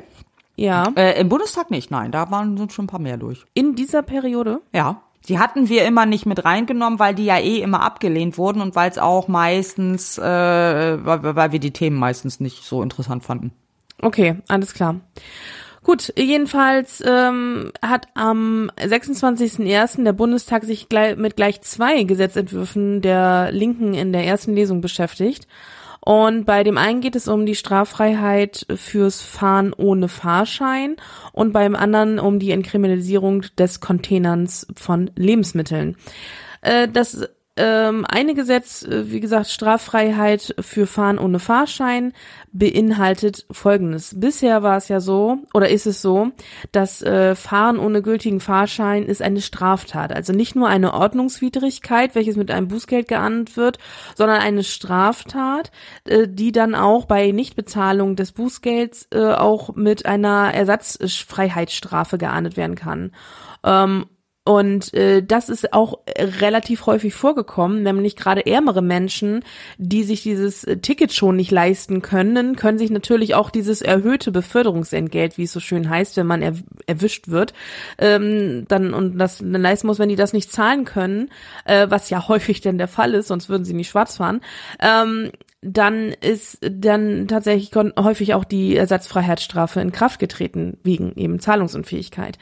Und ähm, das, obwohl es ja eigentlich eine gesellschaftlich gesehen relativ milde Straftat ist. Also es kommen hier keine Personen oder Sachen äh, zu Schaden, so dass man ähm, also wirklich da diskutieren kann und in Frage stellen kann, ob denn mit der Härte, die wir in den äh, deutschen Gesetzen zur Verfügung haben, nämlich eben im Strafgesetzbuch, ob das denn wirklich in dieser Härte bestraft werden muss. Weil normalerweise ist eben diese diese äh, diese Strafe, äh, diese oder das Strafrecht als le als letztes Mittel gedacht, um eben als als als letztes Mittel, das zur Verfügung steht, genutzt zu werden. Und davor gibt es ja noch weitere Abstufungen, ne, Verwarnungen, Ordnungswidrigkeiten, solche Sachen. Und hier ist es aber direkt eine Straftat. So, und das Ganze lässt sich eben also auf dieser äh, ethischen Perspektive äh, betrachten und diskutieren, ob das gerecht ist, was da passiert. Und dann eben auch noch dazu äh, die Entlastung des ganzen Verwaltes, äh, Verwaltungsapparates der Justiz. Man muss sich halt vorstellen, das Ganze setzt ja auch einen riesen Prozess in Gange.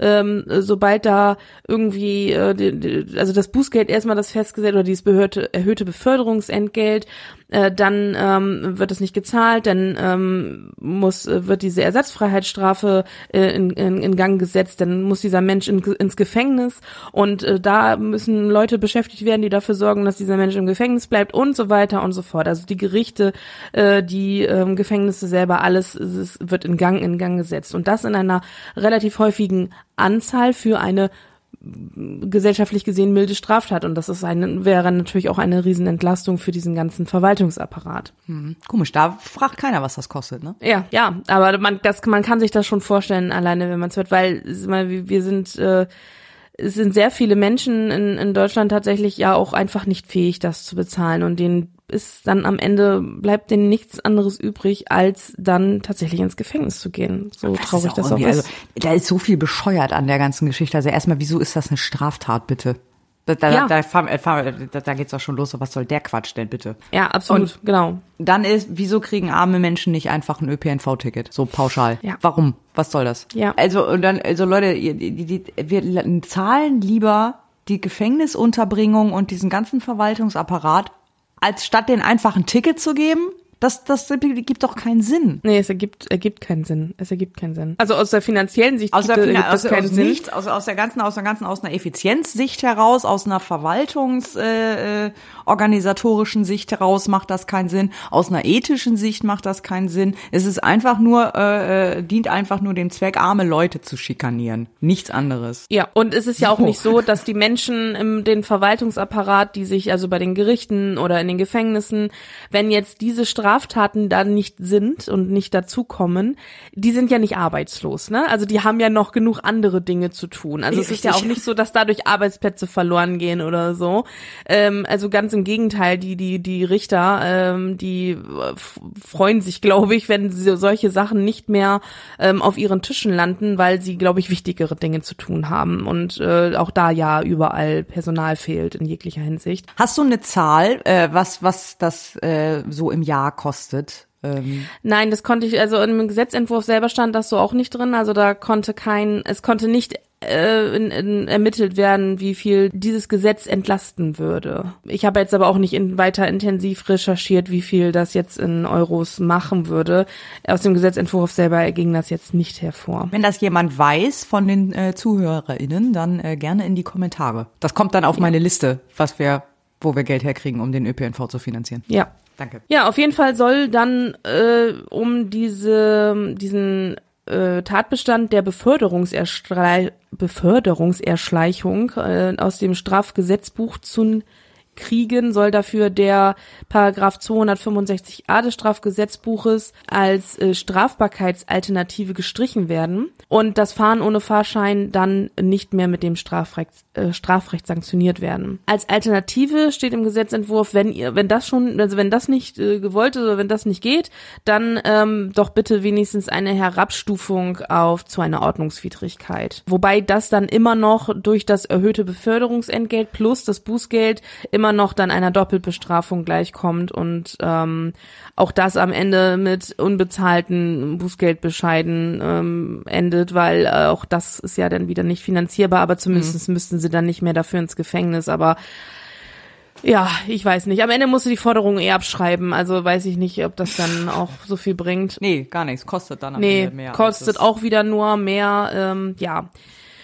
Deswegen, also das ist, finde ich, ein Gesetz, äh, ein Gesetzentwurf, der finde ich vollkommen richtig. Ähm, es gibt auch eine schöne Folge von ähm, Jan Böhmermann in der, ähm, ich weiß nicht, war das noch Neo Magazin Royal oder Magazin Royal. Da hat er zu diesem Thema auch mal eine ganze Folge gemacht und mhm. ähm, äh, äh, gerade mit diesen, äh, wann man dann ins Gefängnis kommt und so. Und ähm, ja, das ist auch, wer sich für dieses Thema interessiert, kann ich diese Folge auch nur empfehlen. Ja, der zweite Gesetzentwurf schlägt so ein bisschen in die gleiche Kerbe. Ähm, es geht halt um Entlastung ähm, von armen Menschen oder ärmeren Menschen. Nämlich geht es hier um die Entkriminalisierung des Containerns. Zur Erklärung, beim Containern handelt es sich um die Entnahme von noch genießbaren Lebensmitteln aus Abfallcontainern von Supermärkten, weil diese Abfallcontainer stehen in, äh, auf Geländen, also auf Privatgeländen dieser Unternehmen oder Supermärkte. Und ähm, wenn man sich daraus was entnimmt, äh, würde das den Tatbestand des Diebstahls erfüllen. Und auch hier mit einer Geldstrafe oder eben mit einer Ersatzfreiheitsstrafe dann geahndet werden. Dafür soll eben dann auch das Strafgesetzbuch angepasst werden im Paragraph 240, äh, 48a. Da rein soll dann ein Passus, wo drin steht, äh, oder der unter dem, unter der Überschrift Diebstahl und Unterschlagung geringwertiger Sachen äh, geführt wird und äh, danach soll dann von einer Strafverfolgung abgesehen werden ähm, ich zitiere, wenn sich die Tat auf Lebensmittel bezieht, die vom Eigentümer an einem Abfallbehältnis, welches der Abholung und Beseitigung durch einen Entsorgungsträger dient, deponiert oder anderweitig zur Abholung bereitgestellt wurden. Mhm. So, und äh, durch diese, dann ist es qua mh, de facto immer noch eine Straftat, also immer noch ein Diebstahl, aber es wird dann von der Strafverfolgung zumindest abgesehen oder soll dann abgesehen werden. Mhm. Und ja, auch das finde ich vollkommen in Ordnung. Hat nicht äh, Karl Lauterbach äh, gerade irgendwie was ähnliches äh, vorgeschlagen. Das mag sein. Ja, hier. Containern soll nicht mehr bestraft werden. Landwirtschaftsminister Cem Özdemir und Justizminister Marco Buschmann wollen das Container straffrei stellen, sofern dabei nicht gewaltsam vorgegangen wird. Eine Gesetzesänderung auf Bundesebene ist nicht geplant. Die Bundesländer sind am Zug. Ah, die Geschichte. Ah, ja, das ist ja immer wieder das gleiche Thema dann hoffe ich doch eher, dass der, der äh, Gesetzentwurf der Linken verabschiedet wird, weil das ist deutlich einfacher. Das verstehe ich ähm. jetzt auch nicht. Also äh, wieso soll denn das jetzt Ländersache sein, wenn das im Strafgesetzbuch wenn das steht? im Strafgesetzbuch steht? Ja, da geht's dann um dieses Thema Strafverfolgung. Es soll dann wahrscheinlich im Strafgesetzbuch stehen bleiben, aber die Länder können äh, jeder für sich entscheiden, ob was verfolgt werden soll oder nicht. Ich glaube, das hatten wir auch schon mal in einem anderen Thema irgendwie mit ja, der Strafverfolgung. Ja, aber das ist doch schon wieder, aber das ist doch schon ja. wieder Verantwortungsdiffusion. Wenn du es einfach über über eine äh, Strafgesetzbuchänderung, also wenn du das willst, dass die alle das machen, dann dann kannst du es auch einfach im Strafgesetzbuch reinschreiben, dass eben von der Strafverfolgung abgesehen wird. Ja, also du kannst. Das ist also, ja genau der Vorschlag. So, ja, ja, eben, äh, genau. Also das ist ja, äh, äh, ah, okay, dann verstehe ich jetzt aber auch quasi den, den äh, Gesetzentwurf der, der Linken. Das ist dann auch so ein bisschen so, ähm, das ist hier nicht Ländersache, das können wir schon selber. Ja, so. vor allen Dingen, das was, was auch für ein Schwachsinn ist. So, weißt du, da hast du dann irgendwie einen Container, der auf der Grenze von Niedersachsen-Bremen steht, als Beispiel. Und dann, und dann musst du, dann stellst du dich ein bisschen weiter links, damit du noch in Bremen bist, wo die Strafverfolgung ab, wo davon abgesehen wird. Und wenn du ein bisschen weiter zu rechts bist, bist du in Niedersachsen und dann wirst du da verfolgt. Also so totale, äh, das, das ergibt doch auch überhaupt gar keinen Sinn. Also das ist ja, das Schwachsinn. Ist, ja, das ist, wie gesagt, das ist, das ist äh, äh, erstens Schwachsinn und zweitens, wie gesagt, das ist reine Verantwortungsdiffusion. Ja. Das ist hier dieses ja. äh, das übliche Modell. So, ja, wir können ja nichts. Also wir würden ja gerne, aber die Länder. Ah. Ja, nee, das, das sehe ich genauso. Das, das sind so Sachen, die müssen doch auf Bundesebene geregelt werden und, und sollten und können auch auf Bundesebene ja. geregelt werden. Du hast also einen viel mehr Verwaltungsaufwand damit und ähm, am Ende kommt es dann doch darauf hinaus, dass also sowieso alle das Gleiche machen, nur jeder muss das in seinen eigenen ähm, äh, Gesetzen und Verordnungen irgendwie äh, einfügen. Deswegen denke ich mir, kann also kann ich mir vorstellen, dass die Länder eigentlich froh darum sind, wenn solche Dinge zentral entschieden werden im Bund. Nee, da, also ja, das glaube ich, also weiß ich nicht. Also die sind schon, äh, die Länder sind schon sehr drauf. Also am liebsten würden die ja alles alleine machen, weil wegen, weil die wichtig sind. So, also das ist ah. nicht nur Länder, auch Kommunen und so. Ich habe das mal ach, vor Jahren, als ich selber noch äh, äh, noch aktiver im, in, in der Politik war, hatte ich mal ein äh, Gespräch mit einem Bürgerschaftsabgeordneten und da ging es dann auch darum, äh, äh da ging es um, um Bremen und Bremerhaven, also die beiden Stadtkommunen Bremen, Bremerhaven und der hatte dann gesagt, so ja, es ist es ist egal was kommt und selbst wenn du eine ne, ne, ne Schale mit abgeschnittenen Fußnägeln auf den Tisch stellst, Bremerhaven kommt und fragt, wie viel sie davon, äh, wie viel ihnen davon zustehen. So, also das ist, äh, ähm, ob das Sinn ergibt oder nicht, ob das effizient ist oder nicht, ist nicht relevant. Es geht um Wichtigkeit und Status an der Stelle. Okay, dann bin ich wieder, habe ich wieder eine zu naive Sicht auf die Dinge. Du hast dazu wieder zu, zu pragmatisch gedacht irgendwie. Genau, genau, ja, also gerade, ja, wahrscheinlich zu pragmatisch, aber ja, deswegen bin ich auch nicht in der Politik da. Ja, deswegen bin ich da auch wieder raus, weil ich dachte so, ja. okay, nee, so kann ich nicht arbeiten, das ich finde, ich muss. Nee, da, das, das, so kann ich einfach nicht arbeiten, wirklich, das geht nicht, das geht nicht.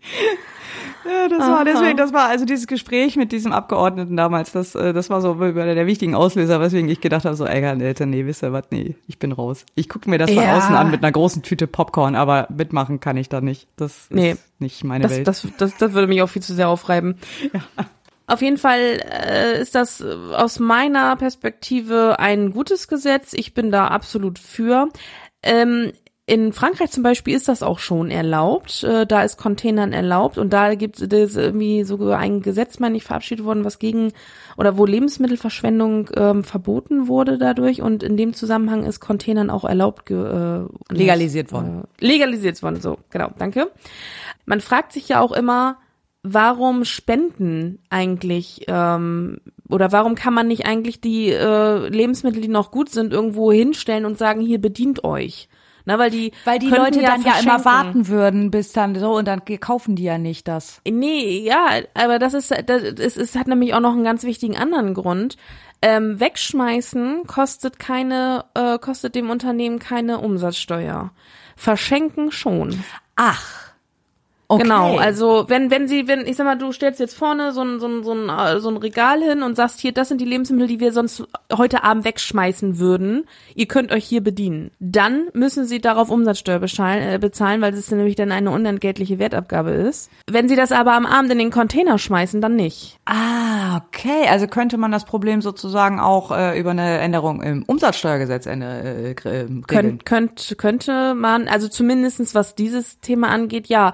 Aber natürlich kommen dann auch noch wieder andere Dinge, wie du eben sagtest, mit, ja, dann man, man macht sich die Preise kaputt, weil die Leute dann warten, bis die Dinge nach draußen zum Verschenken Weil, gestellt ja, was werden. aber auch nur ein so. Schwachsinn, was aber auch ein Schwachsinnsargument ist, weil das, äh, äh, das, das machen Leute, die darauf angewiesen sind. Mhm. So, das sind Leute, die der sich das, die das nicht kaufen können.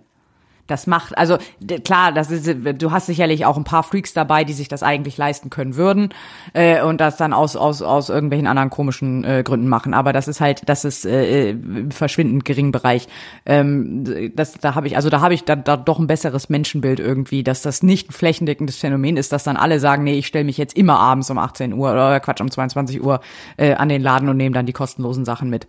Ähm, So, das ist, das ist auch wieder nur, ähm, das ist, ein- das ist ein Strohmann, dieses, dieses Argument. Das ist total Ja. Quatsch. Ja, und ähm, ach so, auch mal eben zur Klarstellung, äh, Spenden an die Tafel oder an sonstige gemeinnützige Sammelstellen für Lebensmittel, äh, die, die sind von dieser Umsatzsteuergeschichte ähm, Geschichte ausgenommen. Also da hat man in dem Zusammenhang für die Tafel da eine Erle- Erleichterung geschaffen.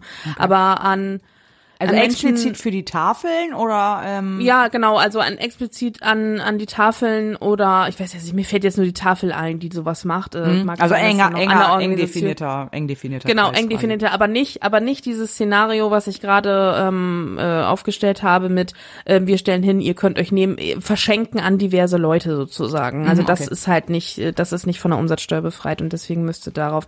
Also man, das ist wie so eine Fig- also wie so eine Verkaufsfiktion nur ohne Entgelt und ähm, darauf muss man dann Umsatzsteuer bezahlen.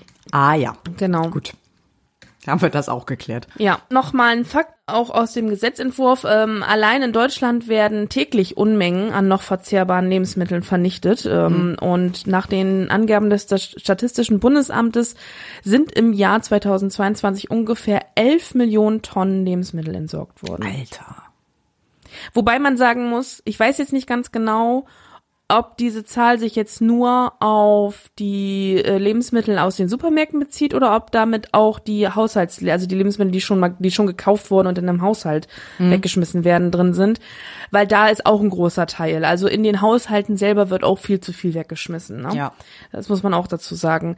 Aber ähm, durch diese Straffreiheit des Containers kann man dann natürlich schon ähm, einen, einen großen Teil an ähm, nicht mehr verkauften Lebensmitteln retten. Also ähm, alles, was nicht weggeschmissen werden muss, ist meiner Meinung nach gut. Also Ja, wobei sie da ja dann in der Statistik trotzdem landen würden, weil sie wurden ja schon einmal weggeschmissen. Sie wurden nur danach wieder äh, ist auch wieder richtig. aber so, so, ne, so rein, Müsste rein man noch mal eine zweite, ja. Ist, äh, stimmt, hast du absolut richtig. Ja, Das ist dann so ein bisschen Aber- ein Abgrenzungsproblem. kann man denn wahrscheinlich auch schlecht äh, äh, irgendwie gegenrechnen, wie Ja, viel ja, eben. davon dann wieder rausgeholt wurde, weil äh, meldet sich kaum, glaube ich, kaum jemand, der so, ja, ich habe hier gestern erstmal das, äh, Nee, das muss also ja auch ich- irgendwie erfasst werden, solche Daten, das ist ja Ähm, schlecht. Nee, genau. Also ich finde sowieso, also vielleicht ist, äh, greift das äh, dann auch vielleicht so ein bisschen an der falschen Stelle an, weil du zwingst ja dann trotzdem, selbst wenn du es jetzt legalisierst, ähm, du zwingst ja trotzdem Leute noch immer noch in, in Mülltonnen zu wühlen. So, das ist ja eigentlich auch nicht das, was wir wollen. Äh, in, äh, also ich möchte eigentlich nicht in einem Land leben, in dem Leute in Mülltüten, äh, Mülltonnen wühlen müssen, um Lebensmittel zu bekommen. Also ich möchte das eigentlich anders lösen, gerne bitte. Ja. Äh, Ja. Ich möchte bitte, dass die das dann, wenn die, äh, also ich möchte eigentlich, dass sie nicht arm sind, so, so dass sie sich die Lebensmittel einfach leisten können. Äh, dann möchte ich, dass die Supermärkte keine Lebensmittel wegschmeißen. Das heißt also Lebensmittel, die sie tatsächlich, die einfach ne, nicht mehr verkaufbar sind aus Gründen, was auch immer, äh, dass die dann bitte einfach ordentlich verschenkt werden und vorne in Regal gestellt werden. Und wer dann sagt, okay, mich stört das nicht, dass die Ab Leberwurst abgelaufen ist oder was auch immer, ähm, ich nehme die jetzt halt mit. So, also aber Ja. grundsätzlich, ich möchte nicht, dass Leute in Mülltonnen wühlen äh, müssen. Und ich möchte, dass keine Lebensmittel verschwendet werden. So, das nochmal eben kurz als. Absolut, das Statement. ist die Idealvorstellung, ja. Ja. Ja, in diesem Zusammenhang äh, gab es auch noch drei Anträge der Linken, die an den Rechtsausschuss dann überwiesen wurden. Und zwar ist, ist in den drei Anträgen enthalten einmal äh, einer äh, für die komplette Streichung der Ersatzfreiheitsstrafe. Ähm, also, dass man eben überhaupt gar keine Ersatzfreiheitsstrafe in dem Sinne, dass es die, dass es die überhaupt mehr gibt, so, ne? Nicht, dass man sie nicht, nicht mehr anwendet, sondern dass es sie überhaupt gar nicht mehr gibt. Dann auch äh, ein Antrag zum Recht auf Pflichtverteidigung sowie Prozesskostenhilfe ähm, deutlich ausweiten. Ja, da geht's halt auch eben, wie gesagt, um ärmere Menschen, die sich keinen Anwalt ähnliches leisten können, dass man ähm, diese Hilfe vom Staat in dem Zusammenhang da ausweitet. Und dann in äh, ein weiterer Antrag äh, in Klammern Armutsbestrafung abschaffen und ein Unternehmensstrafrecht einführen. Ja, gut. Ja, Das, das, sind ist die- dann auch schon, das ist dann schon ziemlich großes Fass, was wir dann da. Ja, es sind Anträge, es sind Anträge der Linken, also Ja, ne, ist ist klar, das ist äh, Aber man muss auch mal große Fässer fordern, ist auch in Ordnung. Ist. ja, Wird aber ich eh also alles abgelehnt, leider. Genau, ja, sind überwiesen worden, wird aber abgelehnt, aber diese beiden Gesetzentwürfe, da würde ich mich tatsächlich freuen, wenn die verabschiedet werden. Ja, passiert aber nicht. Dann sollen sie meinetwegen das als Vorlage nehmen und einen eigenen Gesetzentwurf einbringen, Das aber ist das Einzige, was ich mir vorstellen könnte, also zumindest bei dem Containern-Ding, dass das eventuell passiert, passieren könnte. ja, doch, würde ich gut finden. Ich rufe auf den Tagesordnungspunkt 24. Erste Beratung des von den Fraktionen der SPD, Bündnis 90 Die Grünen und FDP eingebrachten Gesetzentwurfs zum Neustart der Digitalisierung der Energiewende. Neustart der Digitalisierung in der Energiewende. Ich muss hier zwei Komponenten an diesem äh, Titel äh, erklären, und zwar einmal Neustart und Digitalisierung in der Energiewende. Ich fange mal mit Digitalisierung in der Energiewende an. Was heißt das? Es geht hier, um das konkret zu sagen, um den Rollout der Smart Meter Infrastruktur. So, was ist Smart Meter? Äh, ein anderer Begriff, der dafür auch häufig verwe verwendet wird, ist äh, intelligente Stromzähler. Der Begriff ist auch nur so halbrichtig, weil die Dinger sind äh, eigentlich nicht wirklich intelligent, aber das lassen wir mal so stehen.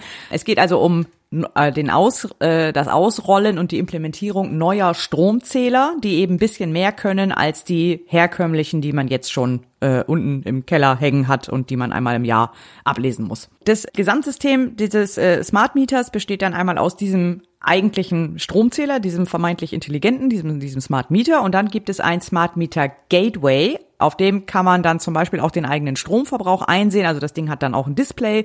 Äh, man kann auch äh, zum Beispiel eine äh, Solaranlage anschließen und die über dieses Smart Meter Gateway steuern. Ähm, oder eben auch ähm, andere Geräte anschl äh, anschließen, die man darüber dann ansteuern kann und sagen kann, so okay, jetzt äh, lade mal das Elektrofahrzeug zum Beispiel. Dahinter steht so ein bisschen die futuristische Idee oder die im Moment noch etwas futuristische Idee, dass wir irgendwann eine große Infrastruktur von diesen Smart Mietern haben und dass wir dann ähm, sagen können, zum Beispiel, wenn äh, es gerade recht windig ist und die Sonne sehr stark scheint und wir haben ein großes Angebot an, an äh, Strom, weil gerade ganz viel Strom produziert wird, dass wir dann ein, einen äh, günstigen Tarif schalten, weil wir gerade so eine, so eine Überproduktion haben.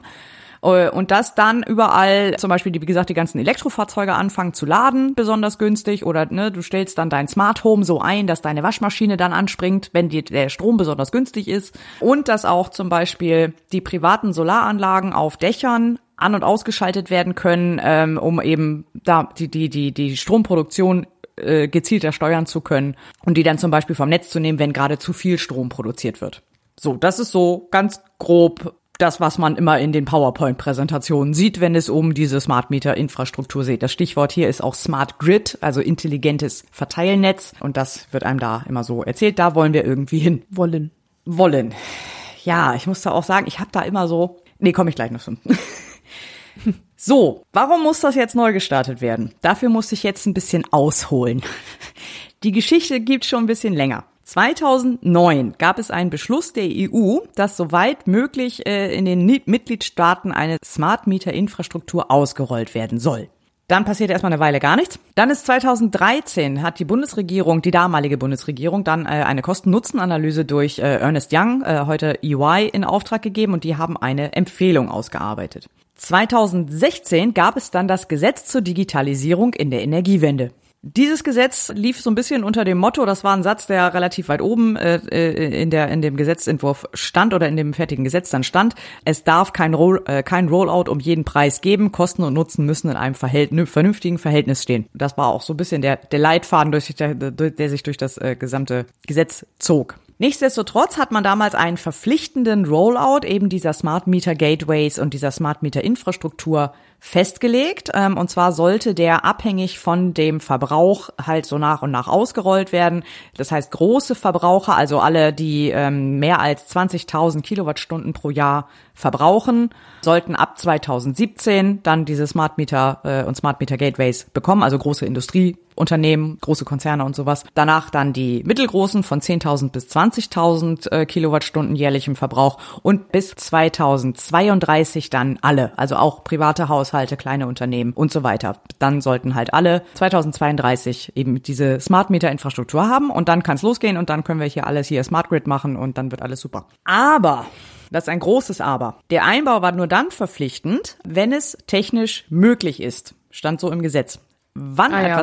Genau. Wann es technisch möglich ist, hat das BSI definiert. Denn das BSI sollte, damit eben diese technische Machbarkeit hergestellt ist, sollte es drei unabhängige, äh, unabhängige Hersteller von Smart Meter Gateways zertifizieren und dann, sobald das passiert ist, dann offiziell die technische Machbarkeit feststellen. Und erst dann wäre dieser Smart Meter Rollout tatsächlich gestartet.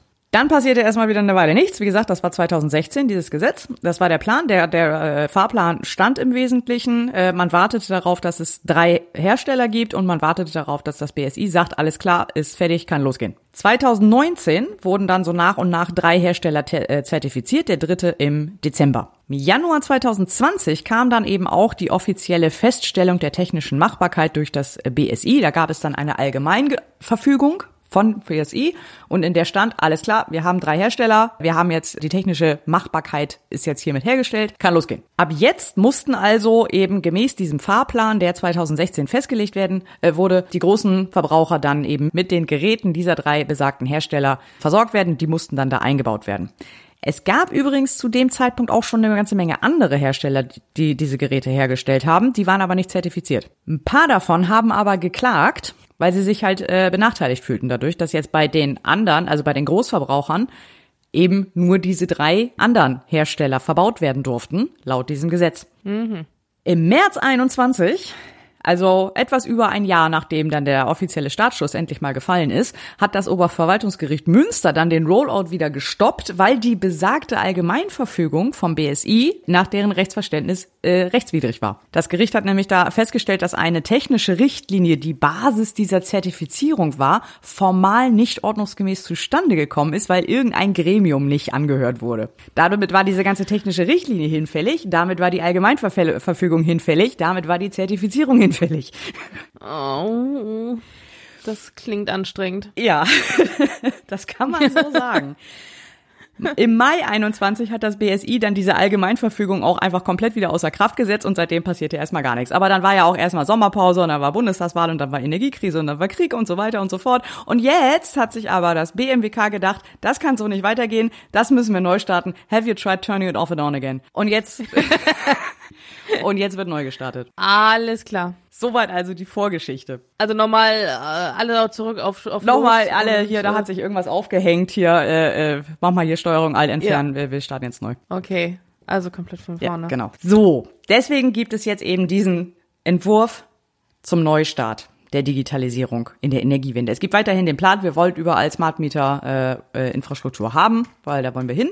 Jetzt gibt es halt einige, äh, mit diesem Entwurf einige Erleichterungen oder äh, einige Formalitäten, die jetzt einfach äh, geändert wurden und es wurde auch ein neuer Fahrplan festgelegt. Eine dieser ähm, Vereinfachung ist, dass diese Regel mit der Feststellung der Machbarkeit durch das BSI schon mal komplett weggefallen ist. Also diese Allgemeinverfügung, die ja jetzt auch für hinfällig erklärt wurde und, und, und dann zurückgezogen wurde, die wird auch jetzt nicht mehr gebraucht. Also so, die technische Machbarkeit ist jetzt einmal festgestellt. So ist jetzt, es ist jetzt einfach technisch machbar, kann losgehen. Genauso weggefallen ist halt auch diese drei Herstellerregel. Ähm, das ist, äh, ist halt nicht mehr erforderlich, dass es immer für jede Entwicklungsstufe drei Hersteller gibt, die eben diese Entwicklungsstufe anbieten können, sondern es wurde einmal wirklich im Gesetz äh, oder in diesem Entwurf wird jetzt einmal festgestellt, es gibt ein ausreichendes Angebot an Smart Meter Gateways und deswegen kann die Regelung entfallen. Im Gesetzentwurf heißt es dann, so wird das Tempo zukünftig vom innovativsten Hersteller bestimmt. Ein Warten auf den technischen Gleichstand von mindestens drei Herstellern entfällt.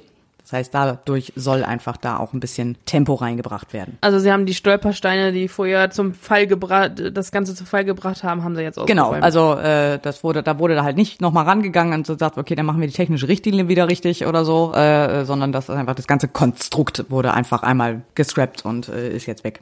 Dann wurde der Fahrplan auch nochmal ähm, ein bisschen konkretisiert. Ähm, an den groben Zeiträumen ändert sich nicht wirklich was. Ähm, es ist weiterhin so, dass bis 32, also bis Ende 32, alle Privathaushalte auch ausgestattet werden sollen und vorher dann halt alle, ne, je nach je nach Verbrauchsgröße dann in einzelnen Stufen. Zum Beispiel, also die großen Verbraucher mit einem Verbrauch größer als 100.000 Kilowattstunden pro Jahr, die äh, sollen ab jetzt auch schon ähm, ausgestattet werden. Das soll dann bis Ende 24 abgeschlossen sein. Ab 25 werden alle zwischen 100.000 Kilowattstunden im Jahr und 6.000 Kilowattstunden im Jahr verpflichtend ausgestattet. Das soll dann abgeschlossen sein bis 2030.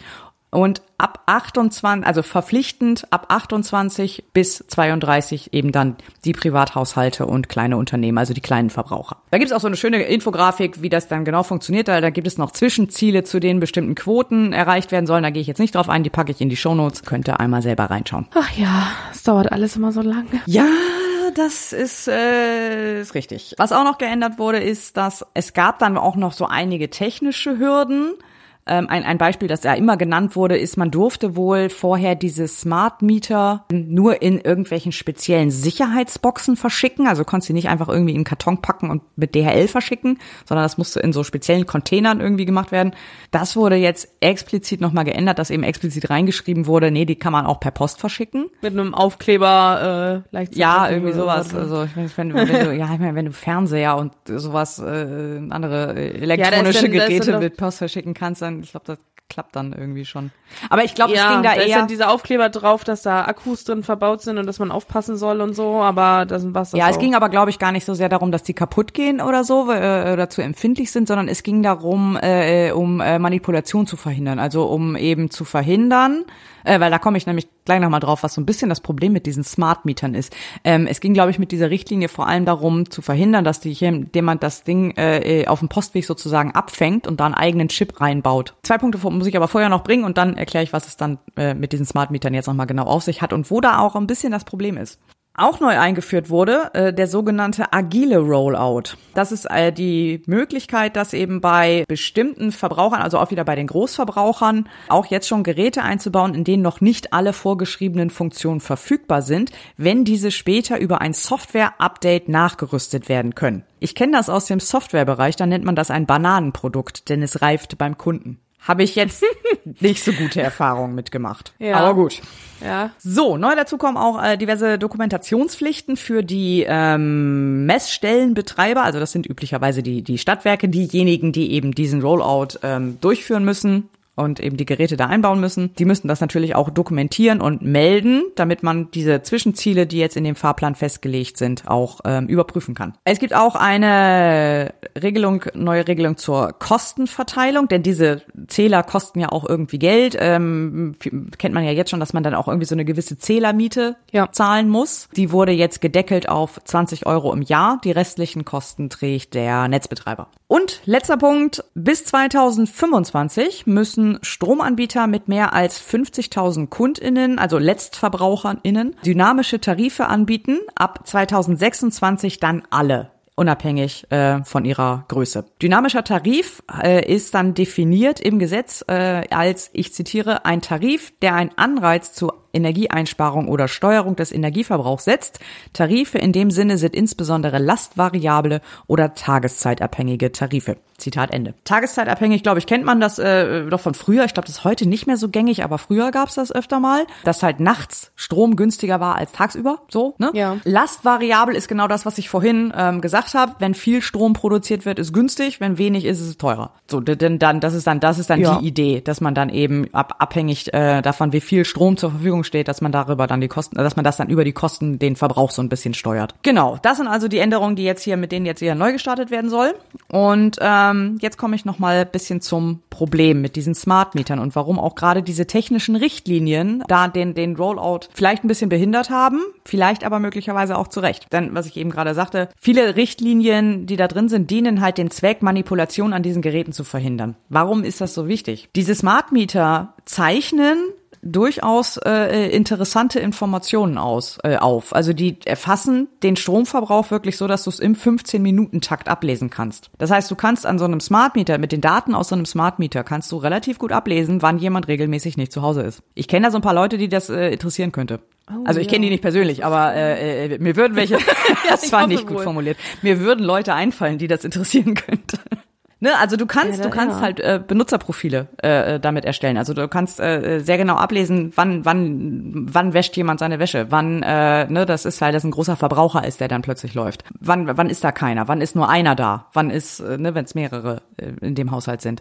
Ähm, du kannst sehr viel ablesen an solchen Verbrauchsdaten. Das sind Daten, die du schützen möchtest. Das heißt, viele technische Richtlinien richten sich darauf, eben Manipulation und, und Hacking an diesen Geräten zu verhindern. Die jetzt aufzuweichen, finde ich schwierig. Ich finde auch diese Update-Geschichte schwierig.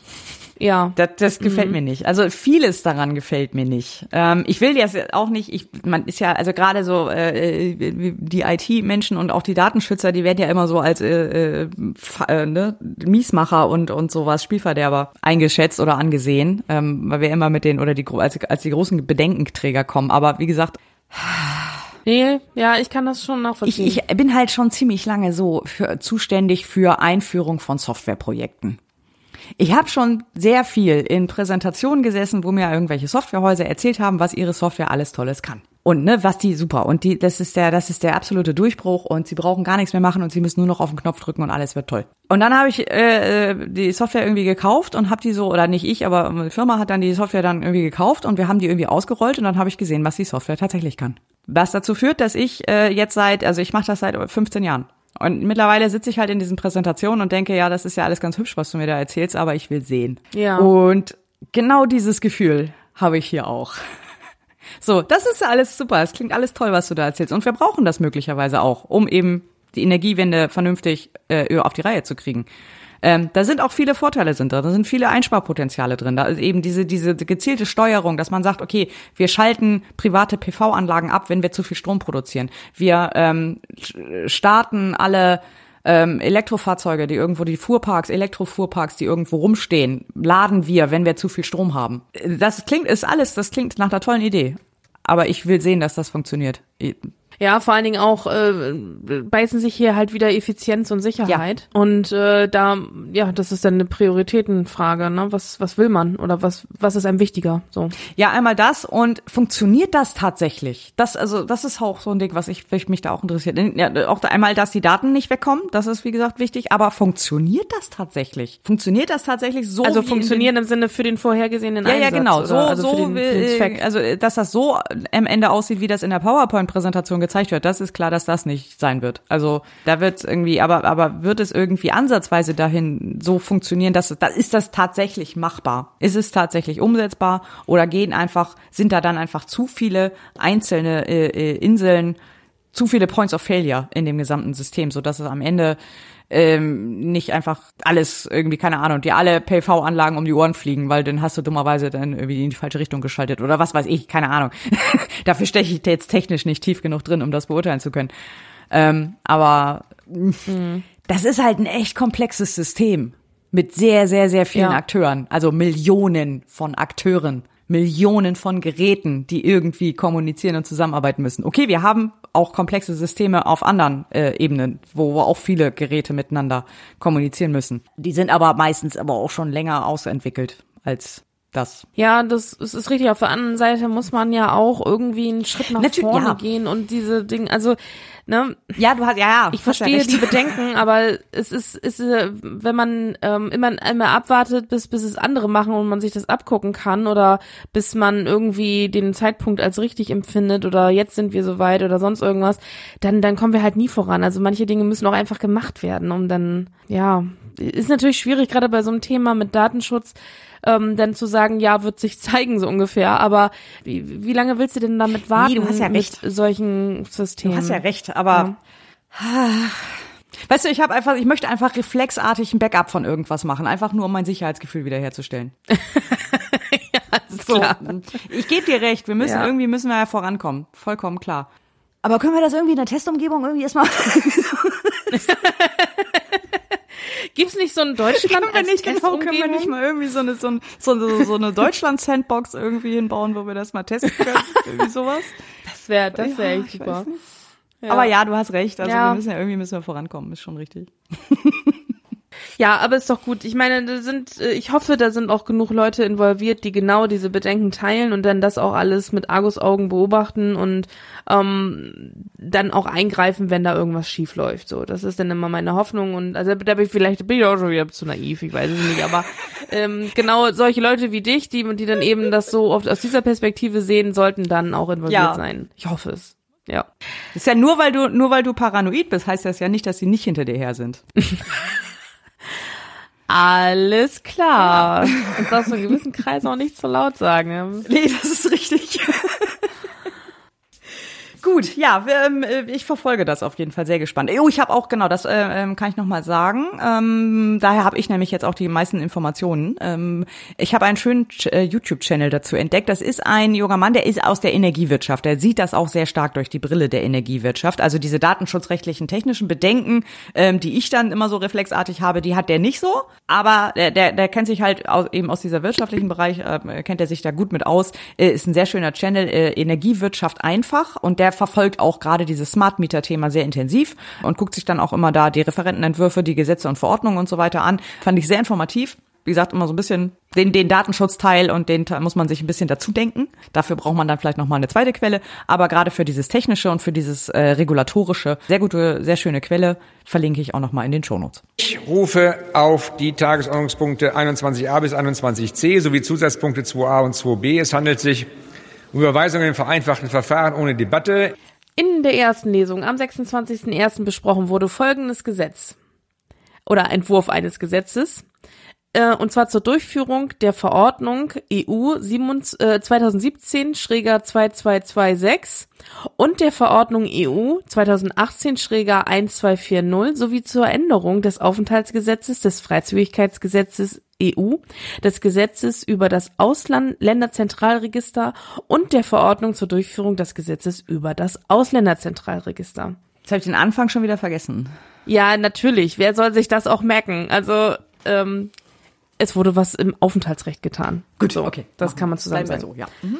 so, dabei handelt es sich um ein Gesetz zur Durchführung einer EU-Verordnung über ein Ein- und Ausreisesystem in Klammern EES, ähm, steht für Entry Access System, und über ein europäisches Reiseinformations- und Genehmigungssystem in Klammer äh, nennt sich abgekürzt dann ETIAS.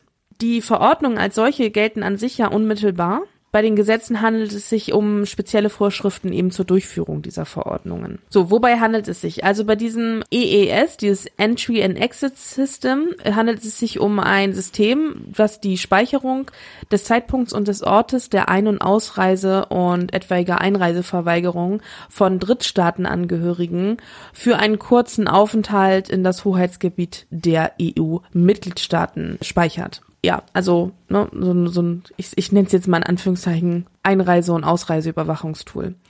Dann dieses ETIAS, das ist ein System zur Reiseinformations- und Genehmigungsverfahren und nennt sich auf Englisch European Travel Information and Authorization System, also macht genau das, was es sagt, also ja.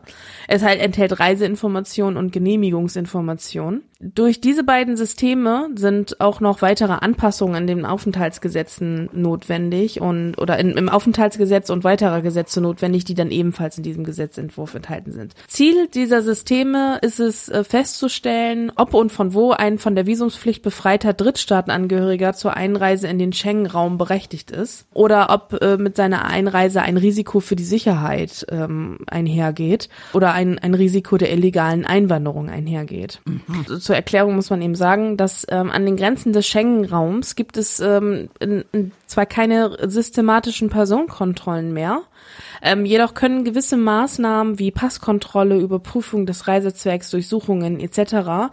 können nach wie vor durchgeführt werden. Diese Maßnahmen werden, wie gesagt, nicht systematisch durchgeführt, aber können an allen Grenzübergängen äh, je nach Bedarf dann durchgeführt werden, aber variieren deswegen auch nach, an den Grenzübergängen. In Ausnahmesituationen kann bei erhöhtem Sicherheitsrisiko auch noch weitergehende Kontrollen eingeführt werden oder äh, vorgenommen werden.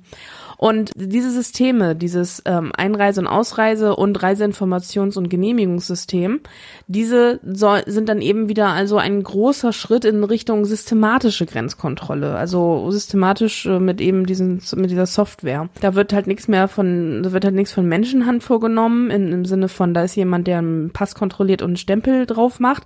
Das kann ja, wie gesagt, auch schon so oder so passieren.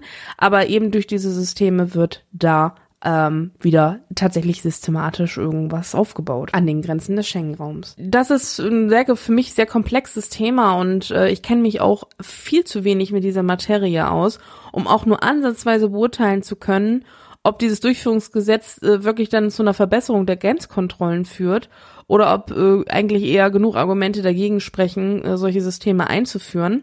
Und da habe ich einfach mal ChatGPT gefragt, wie Experten dieses Gesetz bewerten weil ich dazu so in meiner Google-Recherche überhaupt nichts finden konnte.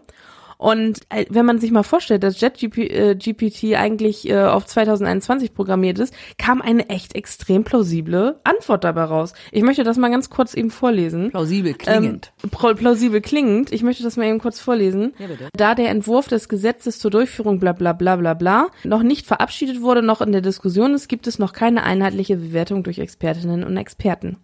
Allerdings gibt es bereits im Vorfeld Kritik an dem Gesetzentwurf. Einige Datenschützerinnen und Datenschützer befürchten beispielsweise, dass die zentrale Datenbank eine zu umfassende Sammlung von Daten darstellt, die nicht ausreichend geschützt sind. Andere kritisieren, dass der Fokus zu sehr auf der Überwachung von Migrantinnen und Migranten liege und dass dadurch grundlegende Freiheitsrechte eingeschränkt würden. Es bleibt jedoch abzuwarten, wie der Gesetzentwurf im weiteren Verlauf der Debatte und möglichen Anpassungen bewertet wird. Mhm. Klang plausibel. Also ich könnte das jetzt, ich könnte das jetzt tatsächlich, es klingt für mich auf jeden Fall ähm, plausibel in der Hinsicht, dass es da Datenschutzbedenken gibt. So, weil es gibt ja, sobald man irgendwelche Systeme in Einsatz hat, gibt es, wie du ja eben auch schon hattest, gibt es Datenschutzbedenken. Von daher ist das wahrscheinlich ein Zusammensuchen aus bisherigen ähm, Kritiken an solchen Gesetzen, was äh, ChatGPT mir da ausgeworfen hat. Ja, mit Sicherheit. Über ChatGPT sprechen wir ja gleich im nächsten Thema nochmal ausführlich. Genau, aber das, ähm, äh, ja, äh, letztendlich muss man sagen, ist es ein, äh, sind es zwei Systeme, die zur Verbesserung der Grenzkontrollen äh, eingesetzt werden sollen und eben dann ähm, schon wirklich ein, ein, ein Schritt in eine systematische Grenzkontrolle, die bisher an den Schengen-Grenzen eigentlich nicht vorgesehen ist, hingeht. Ich dachte, also ich dachte, dafür ist dieses SIS-3-System. Welche, wie viele Datenbanken brauchen die denn noch, sag mal? Ja, für jede, für jede ähm, Form der Einreise ein eigenes. So ja, ungefähr. wahrscheinlich, irgendwie sowas. Äh, Und dann auch für jede Behörde nochmal einzeln und. Also hier geht es ja explizit um ähm, Einreisen von Drittstaatenangehörigen für Kurzaufenthalte und für Leute, die kein Visum haben, zum Beispiel. Wie, wie hießen die Systeme nochmal jetzt? ETIAS und, nee, wie? EES und ETIAS. Von denen habe ich tatsächlich auch noch nie was gehört. Äh, Ich auch noch nie, das ist jetzt so wieder das erste Mal, ähm, eben wegen dieses äh, Durchführungsgesetzes. Und ja, ist, ist auch nicht so ganz trivial, glaube ich. Nee, das ist richtig. Also es ist ja immer äh, auch da wieder, da kommt dann auch wieder der der äh, IT-Security-Teil irgendwie in mir durch. Irgendwie so, ja, alle über alles, was du speicherst, kommt halt weg. Und gerade solche Daten. Ähm, Ja, deswegen klang das für mich auch plausibel, dass Datenschützerinnen und Datenschützer befürchten, dass das äh, zu, zu umfassend Daten gesammelt werden. ja. Also- Vor allem da sind wir, reden wir ja auch so von Fingerabdrücken und sowas, ne? Ja, ja, Passinformationen, Visumsinformationen. Ja, ja, genau, Also Informationen. ist schon, ist schon, ähm, das ist, sind schon sehr, sehr, sehr persönliche Daten und ähm, da muss absolute Datenschutzkontrolle muss da äh, gegeben sein. Deswegen kann, also das ist für mich, äh, das ist eigentlich klar, dass da Datenschützer sagen, das geht so nicht. Also würde ich so, würde ich auch sagen, wäre ich Datenschützer. Also Und dann natürlich so das ganze Thema äh, sozusagen äh, die automatisierte Entscheidung, äh, ob jemand einreisen darf oder nicht, ist dann auch so, äh, das, ne, das ist eigentlich perfekte Überleitung gleich in, ins nächste Thema fast. Ähm, so ein Algorithmus entscheidet, ob jemand einreisen darf oder nicht und das ist nicht mehr der Mensch, mit dem du irgendwie, ne, dem du vielleicht eine Situation erklären kannst oder so, der irgendwie so, sondern es ist irgendwie, wird auf Basis von irgendwelchen möglicherweise auch kaputten Daten getroffen. Ja, und vor allen Dingen, also äh, wie gesagt, das ist ähm, schon ja auch, weil das wird dann ja vermutlich, ähm, jedenfalls ist jetzt so meine Interpretation des Ganzen, auch an den ganzen Grenzen eingesetzt dann entsprechend, also an den Grenzkontroll äh, oder an den Grenzübergängen so. Und das ist dann ja tatsächlich wieder wirklich eine systematische Kontrolle so. Und das ist ja eigentlich das, was der Schengen-Raum eigentlich nicht oder nicht möchte. Ja, aber ja gut, aber das ist ja dann nicht für, wenn jetzt EU-Bürger innerhalb der EU durch die Gegend reisen. Nein, nein, nein, Nee. nein. Aber an den Grenzen des Schengen, also selbst, 3, ja. genau, aber selbst an den, also selbst an den Grenzen, also von Drittland in den Schengen-Raum, Mhm. äh, selbst da sind diese Kontrollen, die ich äh, Stichproben, äh, Sticharten, äh, Arteweise eben aufgezählt habe, Passkontrolle, Überprüfung, Reisezweck, bla bla bla. Selbst die werden nicht systematisch vorgenommen, sondern nach Bedarf. Ja. So und ähm, Ja, wenn du dann, aber an jeder flächendeckende- Grenz genau, das ist keine flächendeckende äh, Kontrolle, sondern eben, wie gesagt, an nach Bedarf. Natürlich gibt's da welche, wo es immer vorgenommen wird, weil das eben irgendwelche äh, Grenzübergänge sind aus aus Ländern, äh, wo viel Zuwanderung zum Beispiel kommt oder so. Oder ähm, auch ja, Flüchtlingsströme, Ströme, die dann da irgendwie kontrolliert werden. Aber an anderen Kontrollübergängen äh, oder Grenzübergängen gibt's dann eben nicht so äh, strenge Kontrollen. Und wenn man aber dann solche Systeme hat, die werden dann ja wahrscheinlich an jedem Grenzübergang eingesetzt und dann bist du halt wieder bei einer flächendeckenden Kontrolle. Also jedenfalls ist das meine Interpretation daraus. Wenn da jemand mehr Ahnung hat, äh, gerne berichtigen, wenn ich das falsch sehe. Ich fand das nur aus der Perspektive sehr interessant. Ja, sachdienliche Hinweise werden gerne entgegengenommen. Genau. Ja, dann gehen wir doch, leiten wir doch direkt jetzt über, wenn wir schon Mhm. dabei sind. So, wir kommen zum Tagesordnungspunkt 26. Ich bitte um zügigen Sitzplatzwechsel. Beratung des Berichts des Ausschusses für Bildung, Forschung und Technikfolgenabschätzung gemäß Paragraph 56a der Geschäftsordnung mit dem Titel Technikfolgenabschätzung, Algorithmen in digitalen Medien und ihr Einfluss auf die Meinungsbildung.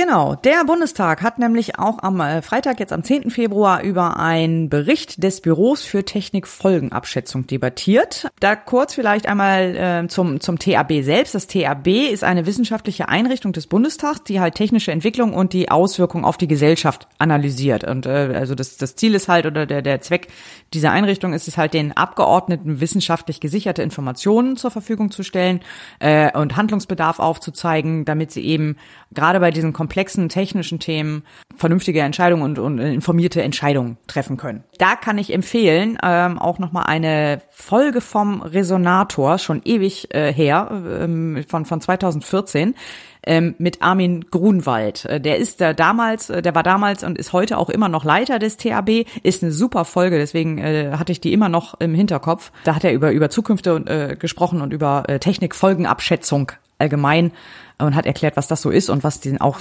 unter anderem dieses TAB so macht.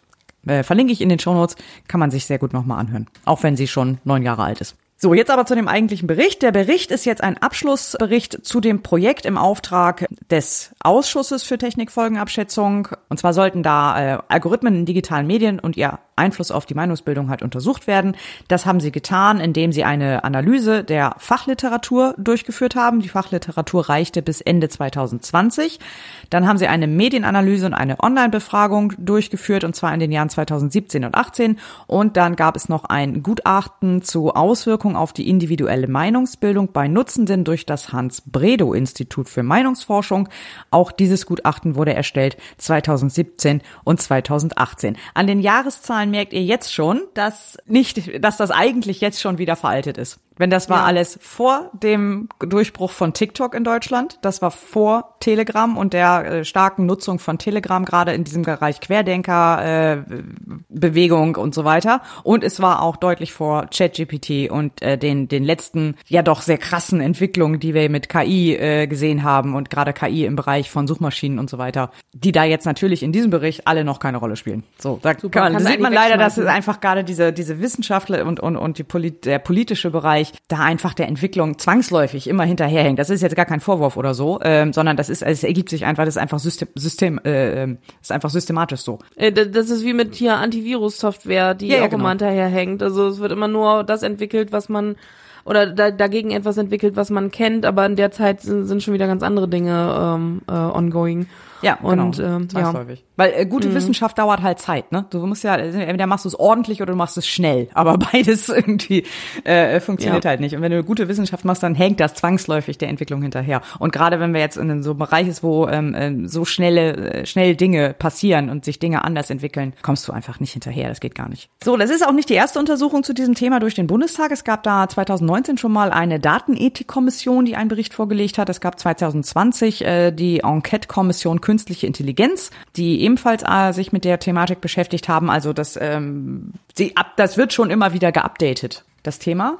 Und äh, in diesem Bericht lag der Fokus jetzt besonders auf dem Einfluss von Algorithmen, äh, insbesondere äh, bei der Berichterstattung vor der Bundestagswahl 2017 und den dem Cambridge Analytica-Skandal im Nachgang der Präsidentschaftswahl 2016 in den USA. Vielleicht muss ich da noch mal eben kurz äh, zwei Sätze zu sagen. Wer Cambridge Analytica jetzt vielleicht nicht sagt, das ist ein oder war ein Datenanalyseunternehmen, denn mittlerweile sind sie insolvent, äh, auch aufgrund dieses Skandals. Die sind damals äh, 2017, 18 äh, in, in, die, in die Medien geraten, in die Kritik geraten, ähm, weil sie sich illegal Profildaten von Facebook-UserInnen beschafft haben, um die dann für personalisierte Wahlwerbung zu nutzen. Einmal sowohl bei der Präsidentschaftswahl 2016 und möglicherweise, das ist allerdings nicht bewiesen, auch im Zusammenhang mit dem Brexit-Referendum äh, damals. Mhm. Dafür sind sowohl Cambridge Analytica als auch Facebook dafür, äh, sind dafür verurteilt worden. Facebook musste fünf Milliarden Dollar Strafe zahlen, also auch gar nicht so wenig.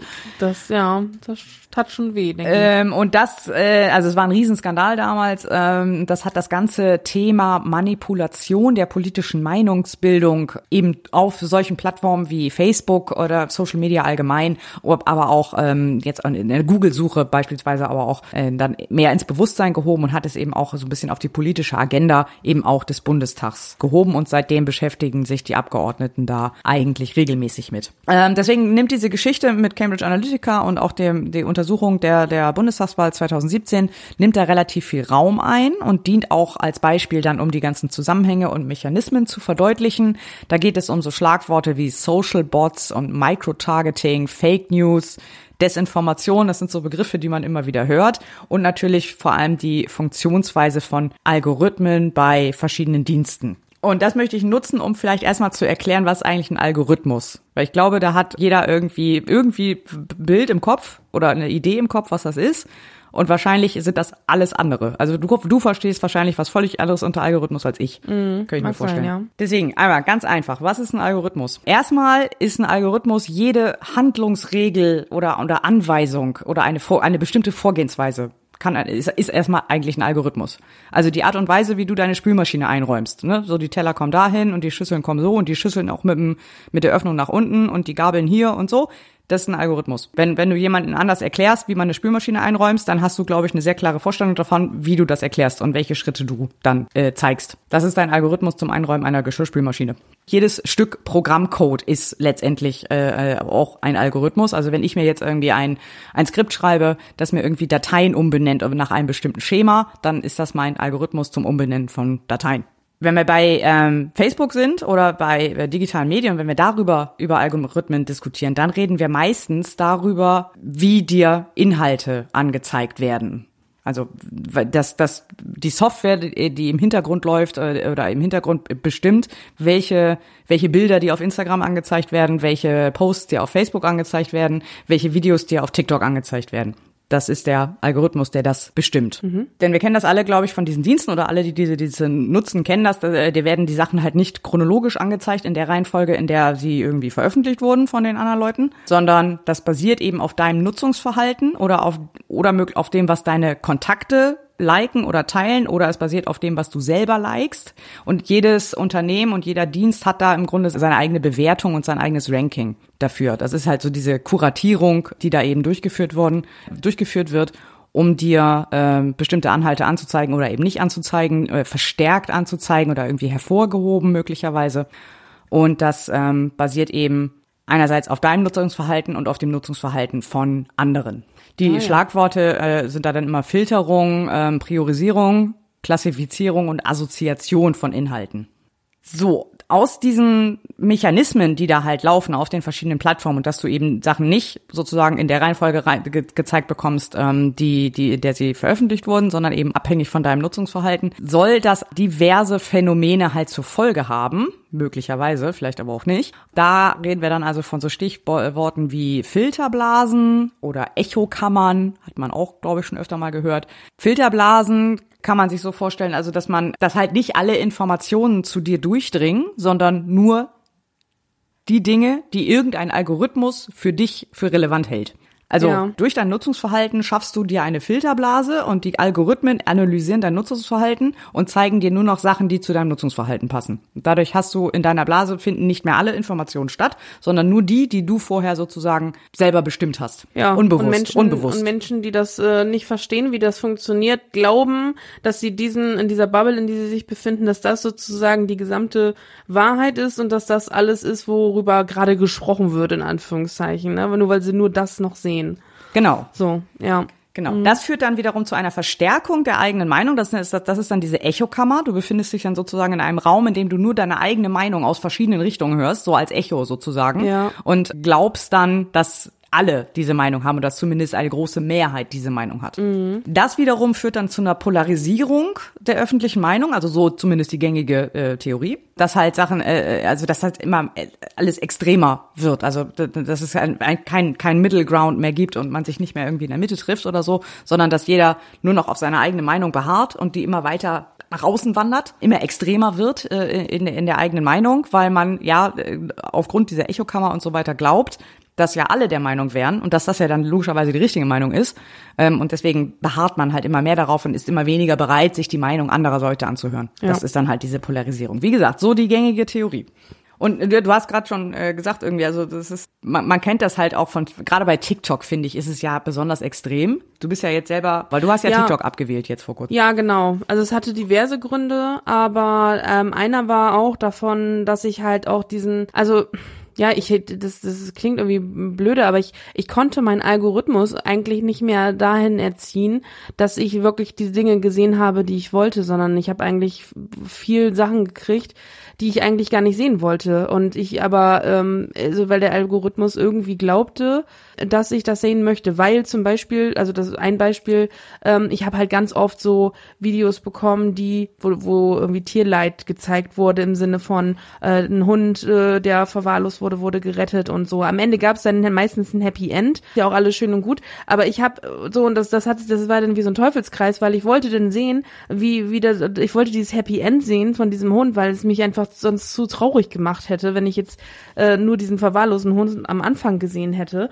Und dann habe ich halt dieses Video geguckt oder oder habe dann keine Ahnung vorgespult oder äh, wie, wie man das dann auch immer nennt, wenn man das einmal vorzieht und um das Happy End zu sehen. Aber dadurch hat natürlich der Algorithmus gedacht, weil ich ja irgendwie dann doch drauf hängen geblieben bin, dass ich das eigentlich sehen möchte und das habe ich immer wieder solche Sachen bekommen. Aber in Wirklichkeit wollte ich das ja eigentlich gar nicht sehen, sondern ne, das ist wie so ein, äh, da wird einem halt etwas vorgehalten, was man sehen was man sehen muss, wo man aber auch irgendwie nicht so weggucken kann, weil ein das dann wieder auch zu sehr beschäftigt. Also möchte man das am liebsten eigentlich komplett von sich fernhalten. Und äh, dafür blieb mir am Ende eigentlich nur noch die App dann zu löschen, weil oder mich abzumelden, weil ich, ich ja, es, es waren dann, dann irgendwie in Summe zu viel Dinge, die ja der Algorithmus in meine in meine äh, For You Page gespült hat, die ich eigentlich dann am Ende in Wirklichkeit gar nicht sehen wollte, aber auch irgendwie nicht weggucken konnte. So. Mhm. Und das, das war so ein Dilemma, was ich hatte. Und deswegen, das war halt so einer der Gründe. Dann mal abgesehen von Konzentrationsproblemen und so weiter und so fort. ja. Aber das ist, ist tatsächlich, also in Bezug auf Algorithmus war das ein Problem für mich, ja.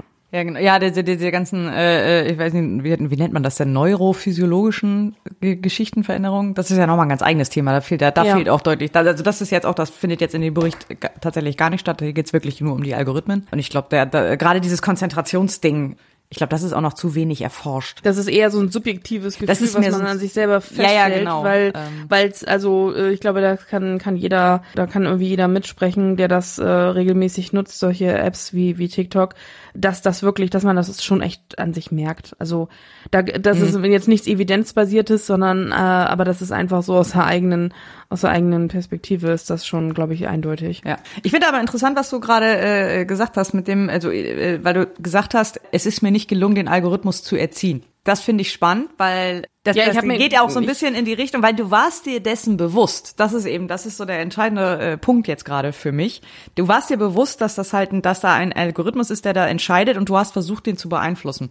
Oder genau. beziehungsweise du hast es ja auch getan und dir war auch bewusst, wie du den beeinflusst. Also äh, und das ist genau der Punkt. So, zu dem Schluss kommt nämlich der Bericht dann auch äh, oder eben in, in der Zusammenfassung der, der des wissenschaftlichen Stands der der Erkenntnis. Diese algorithmischen Systeme haben grundsätzlichen Einfluss auf die Meinungsbildung. Die meisten Menschen wissen aber, was da passiert. Also das sind schon, sie haben, äh, also die, die, die gängige Meinung ist einfach, dass zwar, dass die Effekte grundsätzlich passieren, möglich sind, dass sie aber nur bei einem sehr kleinen Prozentsatz der Menschheit oder der, der untersuchten Bevölkerungsgruppen, nicht der kompletten Menschheit, der untersuchten Bevölkerungsgruppen tatsächlich der Fall sind. Also diese Filterblaseneffekte und auch diese Echokammereffekte können in der Wissenschaft nur bei ähm, sehr kleinen, ohnehin schon eher extremen äh, äh Gruppen wirklich festgestellt werden. Bei der großen Mehrheit der äh, Bevölkerung äh, nicht. Die große Mehrheit der Bevölkerung ist sich dieser Effekte bewusst. Die wissen, genau wie du, warum das so ist und, und warum ihnen bestimmte Sachen angezeigt werden und sind auch, äh, äh wissen auch, wie sie die aktiv beeinflussen können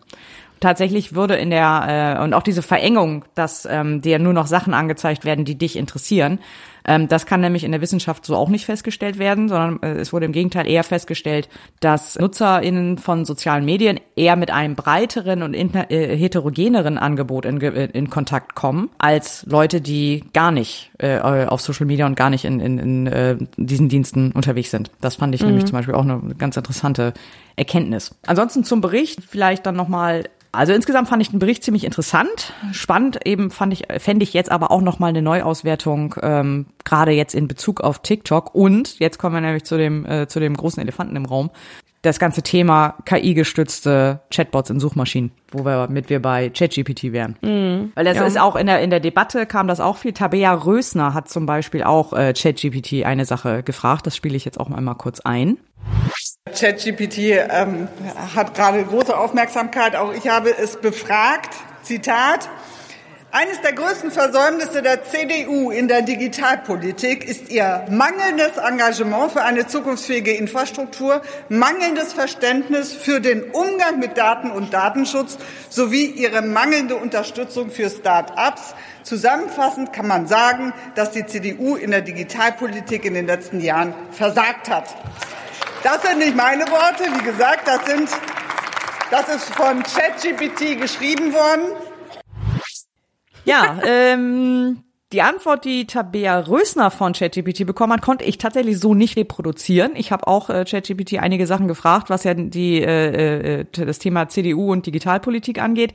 Die Antwort, die sie da vorgelesen hat, habe ich nicht bekommen, äh, obwohl ich ich habe versucht, die Frage zu reproduzieren äh, und dann habe ich versucht, so etwas allgemeinere Fragen zu stellen. Also was sind die also äh, erstmal die, die gegenteilige Suggestivfrage, was sind die Errungenschaften in der Digitalpolitik? Und dann habe ich noch gefragt, wie kann man die, also habe ich versucht neutral zu fragen, wie kann man die Digitalpolitik der CDU insgesamt bewerten?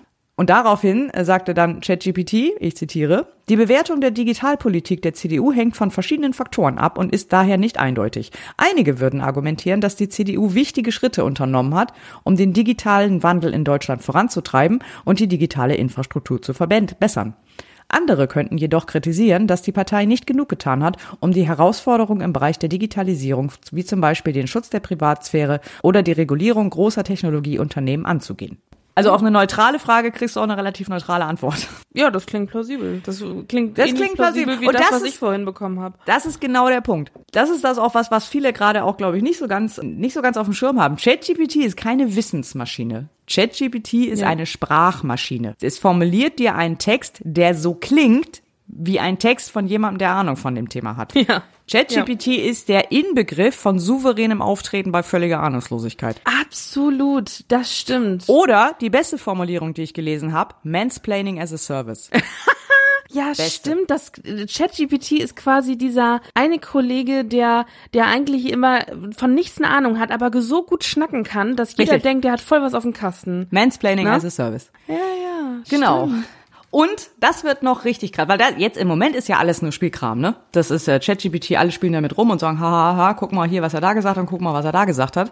Aber das, ich glaube, das wird noch richtig krass. Ich habe mir jetzt heute erst, kurz bevor wir angefangen haben, diese Sendung aufzuzeichnen, habe ich mir die Präsentation von äh, Microsoft Bing angeguckt, ähm, die jetzt ähm, letzte Woche, vorletzte Woche irgendwann war die ja ein in Zusammenarbeit mit OpenAI, die ChatGPT ähm, programmiert haben, jetzt ein, ein ChatGPT-ähnliches äh, Sprachmodell in die Suchmaschine Bing einbauen, was äh, glaube ich echt äh, äh, krass wird. Also das, ich glaube, das, das wälzt noch mal so einiges um, weil die Frage ist natürlich, weil da, da kriegst du dann echte Antworten so richtig. Also die machen dann so mit Quelle.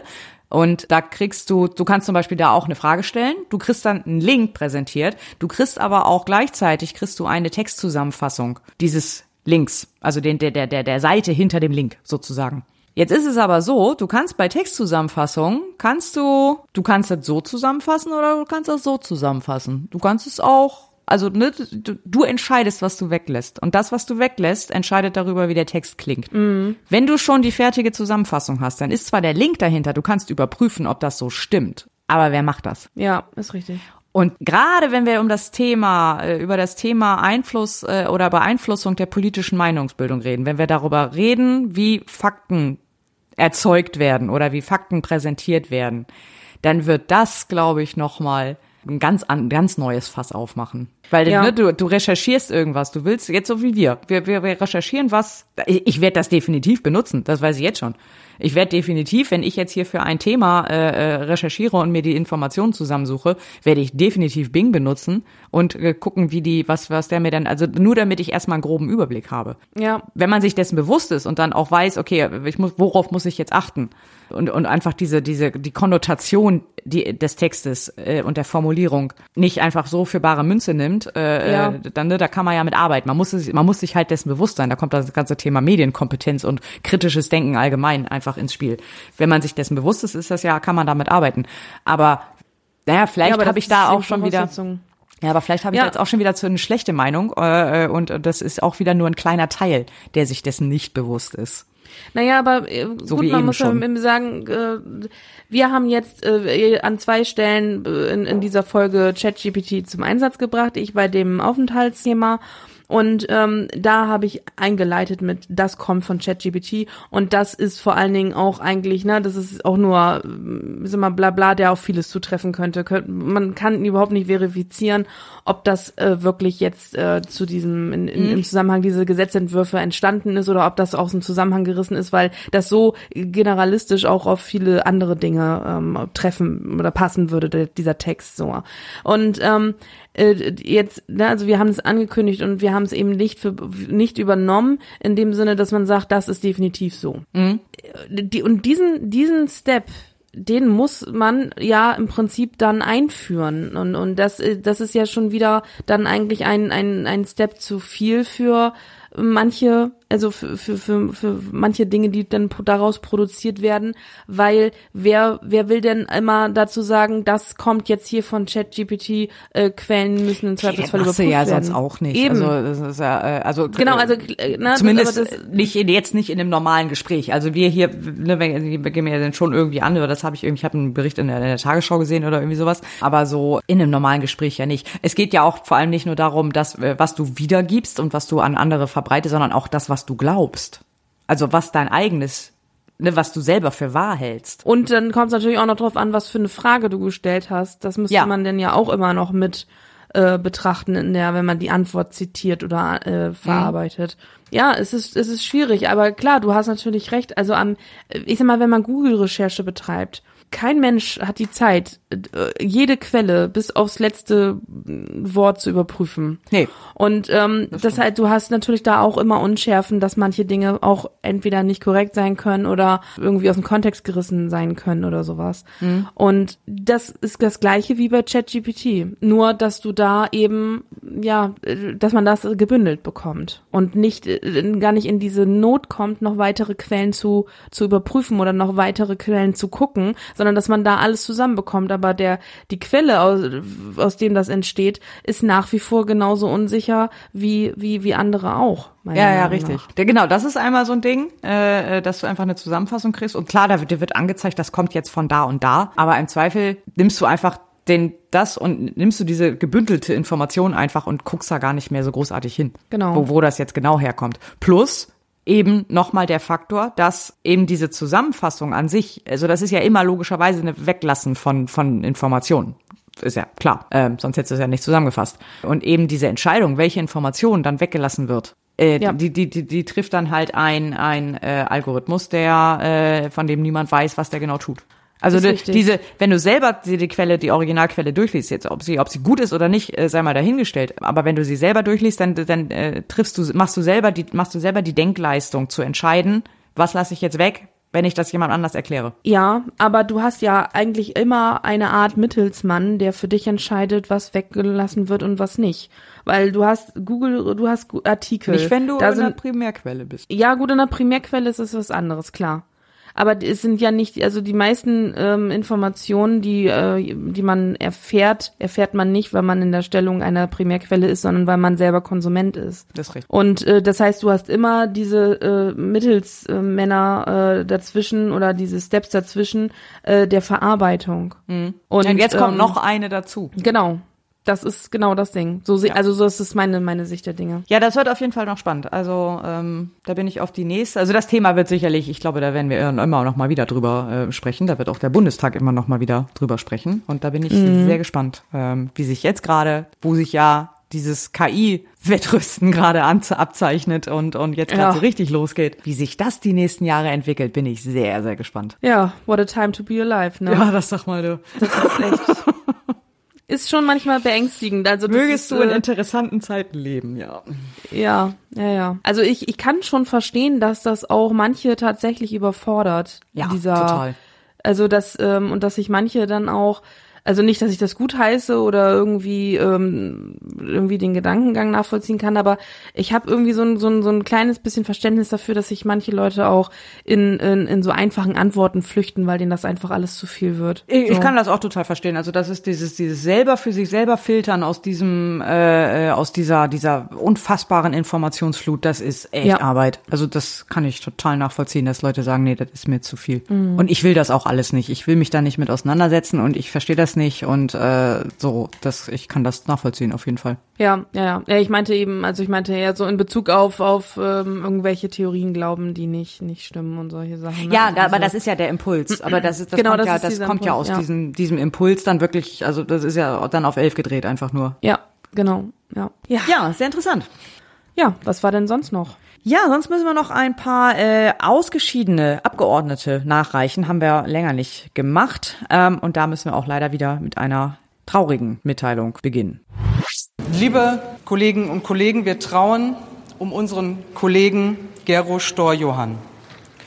Am 29. Januar starb er nach langer intensivmedizinischer Behandlung.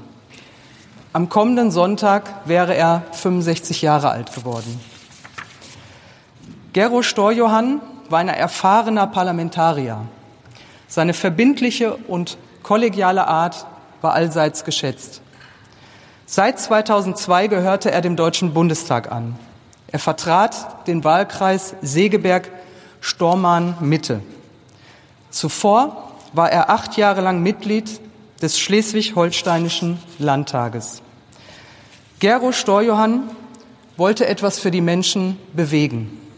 Bürgernähe war ihm sehr wichtig. Aus Überzeugung war er Mitglied im Petitionsausschuss, zuletzt als dienstältester Abgeordneter. Auch im Ausschuss für Verkehr und digitale Infrastruktur hat sich Gero Storjohann leidenschaftlich engagiert. Privat war er ein begeisterter Radfahrer. Solange es seine Gesundheit zuließ, fuhr er fast täglich mindestens zehn Kilometer. Hier im Bundestag war er auch bekannt als Organisator der parlamentarischen Fahrradtour und auch als Gründer des parlamentarischen Kreises Fahrrad. Seit Zeit seines Lebens war er ein überzeugter Christdemokrat. Schon als Schüler trat Gero Storjohann in die Junge Union ein. Fast 25 Jahre lang war er Vorsitzender des CDU-Kreisverbandes Segeberg. Den Menschen in seiner Region wird er sehr fehlen und auch uns hier im Deutschen Bundestag. In Gedanken sind wir bei seiner Familie und seinen Freunden. Ich würde Sie bitten, sich zu Ehren des Verstorbenen zu erheben für eine Schweigeminute.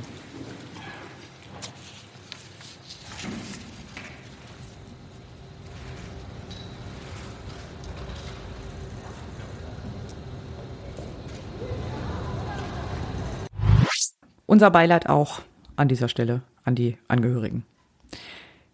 Außerdem sind noch äh, seit November drei weitere Abgeordnete ausgeschieden, allerdings unter etwas äh, erfreulicheren Umständen. Wir haben es vorhin in der, im Wahlkampfthema schon erwähnt, der äh, Dr. Andreas Filippi ist als Gesundheitsminister nach Niedersachsen gegangen. Für den ist jetzt nachgerückt der Ul Dirk Ulrich Mende von auch logischerweise auch von der SPD.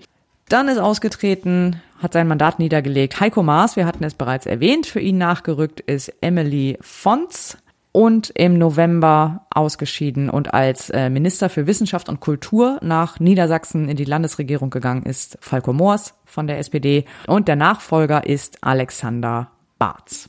Ja, und dann kommen wir zu den restlichen Gesetzen, die in zweiter, dritter Lesung abgestimmt wurden. Ja, da war zum einen die Änderung äh, der schifffahrtsrechtlichen Vorschriften.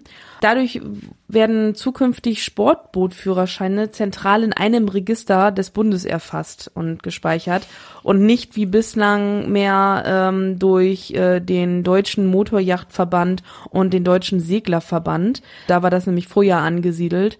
Und äh, die haben dann, also die haben die, die, äh, die Prüfungen abgenommen und haben dann gleichzeitig die Führerscheine registriert.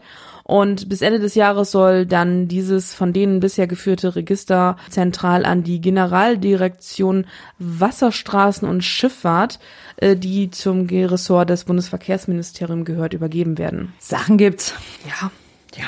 Dann gab es noch einen Gesetzentwurf, nein, eigentlich zwei Gesetzentwürfe zu digitalen Mitgliederversammlungen in Vereinsrecht. Und zwar waren das zwei wortgleiche Entwürfe, einmal vom Bundesrat, der kam im Juli 22 und dann nochmal von der CDU-CSU, äh, der kam dann äh, später. Ich habe mir das Datum nicht aufgeschrieben, clever.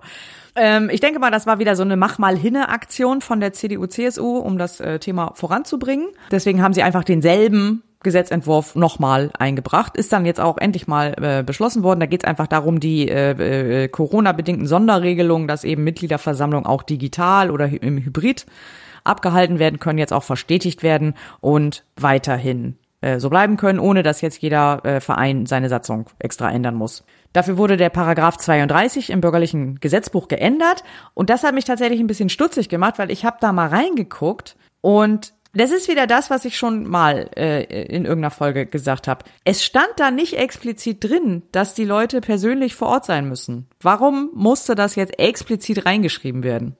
dass Videokonferenzen auch gehen. Ich verstehe es einfach nicht. Ja, das ist das, was du sagtest mal mit von wegen, wenn wir in dem Tempo weitermachen, wenn wir in jedes kleine äh, Gesetz noch so, also noch so kleine Gesetz reinschreiben, das geht übrigens jetzt auch digital, dann ähm, ist, dann sind wir in 30 Jahren noch nicht so weit, ne? Nee, also eben. das Kann man das Ja. nicht mal einmal irgendwo global definieren, so einmal eine globale Variable setzen, so das, ich, ich verstehe das nicht. So Schriftform Also- bedeutet auch PDF äh, und äh, oder Versammlung die- geht auch, wenn das per genau Dings ist. so Ich und dann so so so so übergreifende Gesetze, die dann ja ja Also ich bin ich bin keine Juristin. Ich weiß nicht, ob das irgendwie so ist, weil das aus anderen Gesetzen hervorgeht oder weil das die ständige Rechtsprechung oder sowas ist. Ich ich keine Ahnung.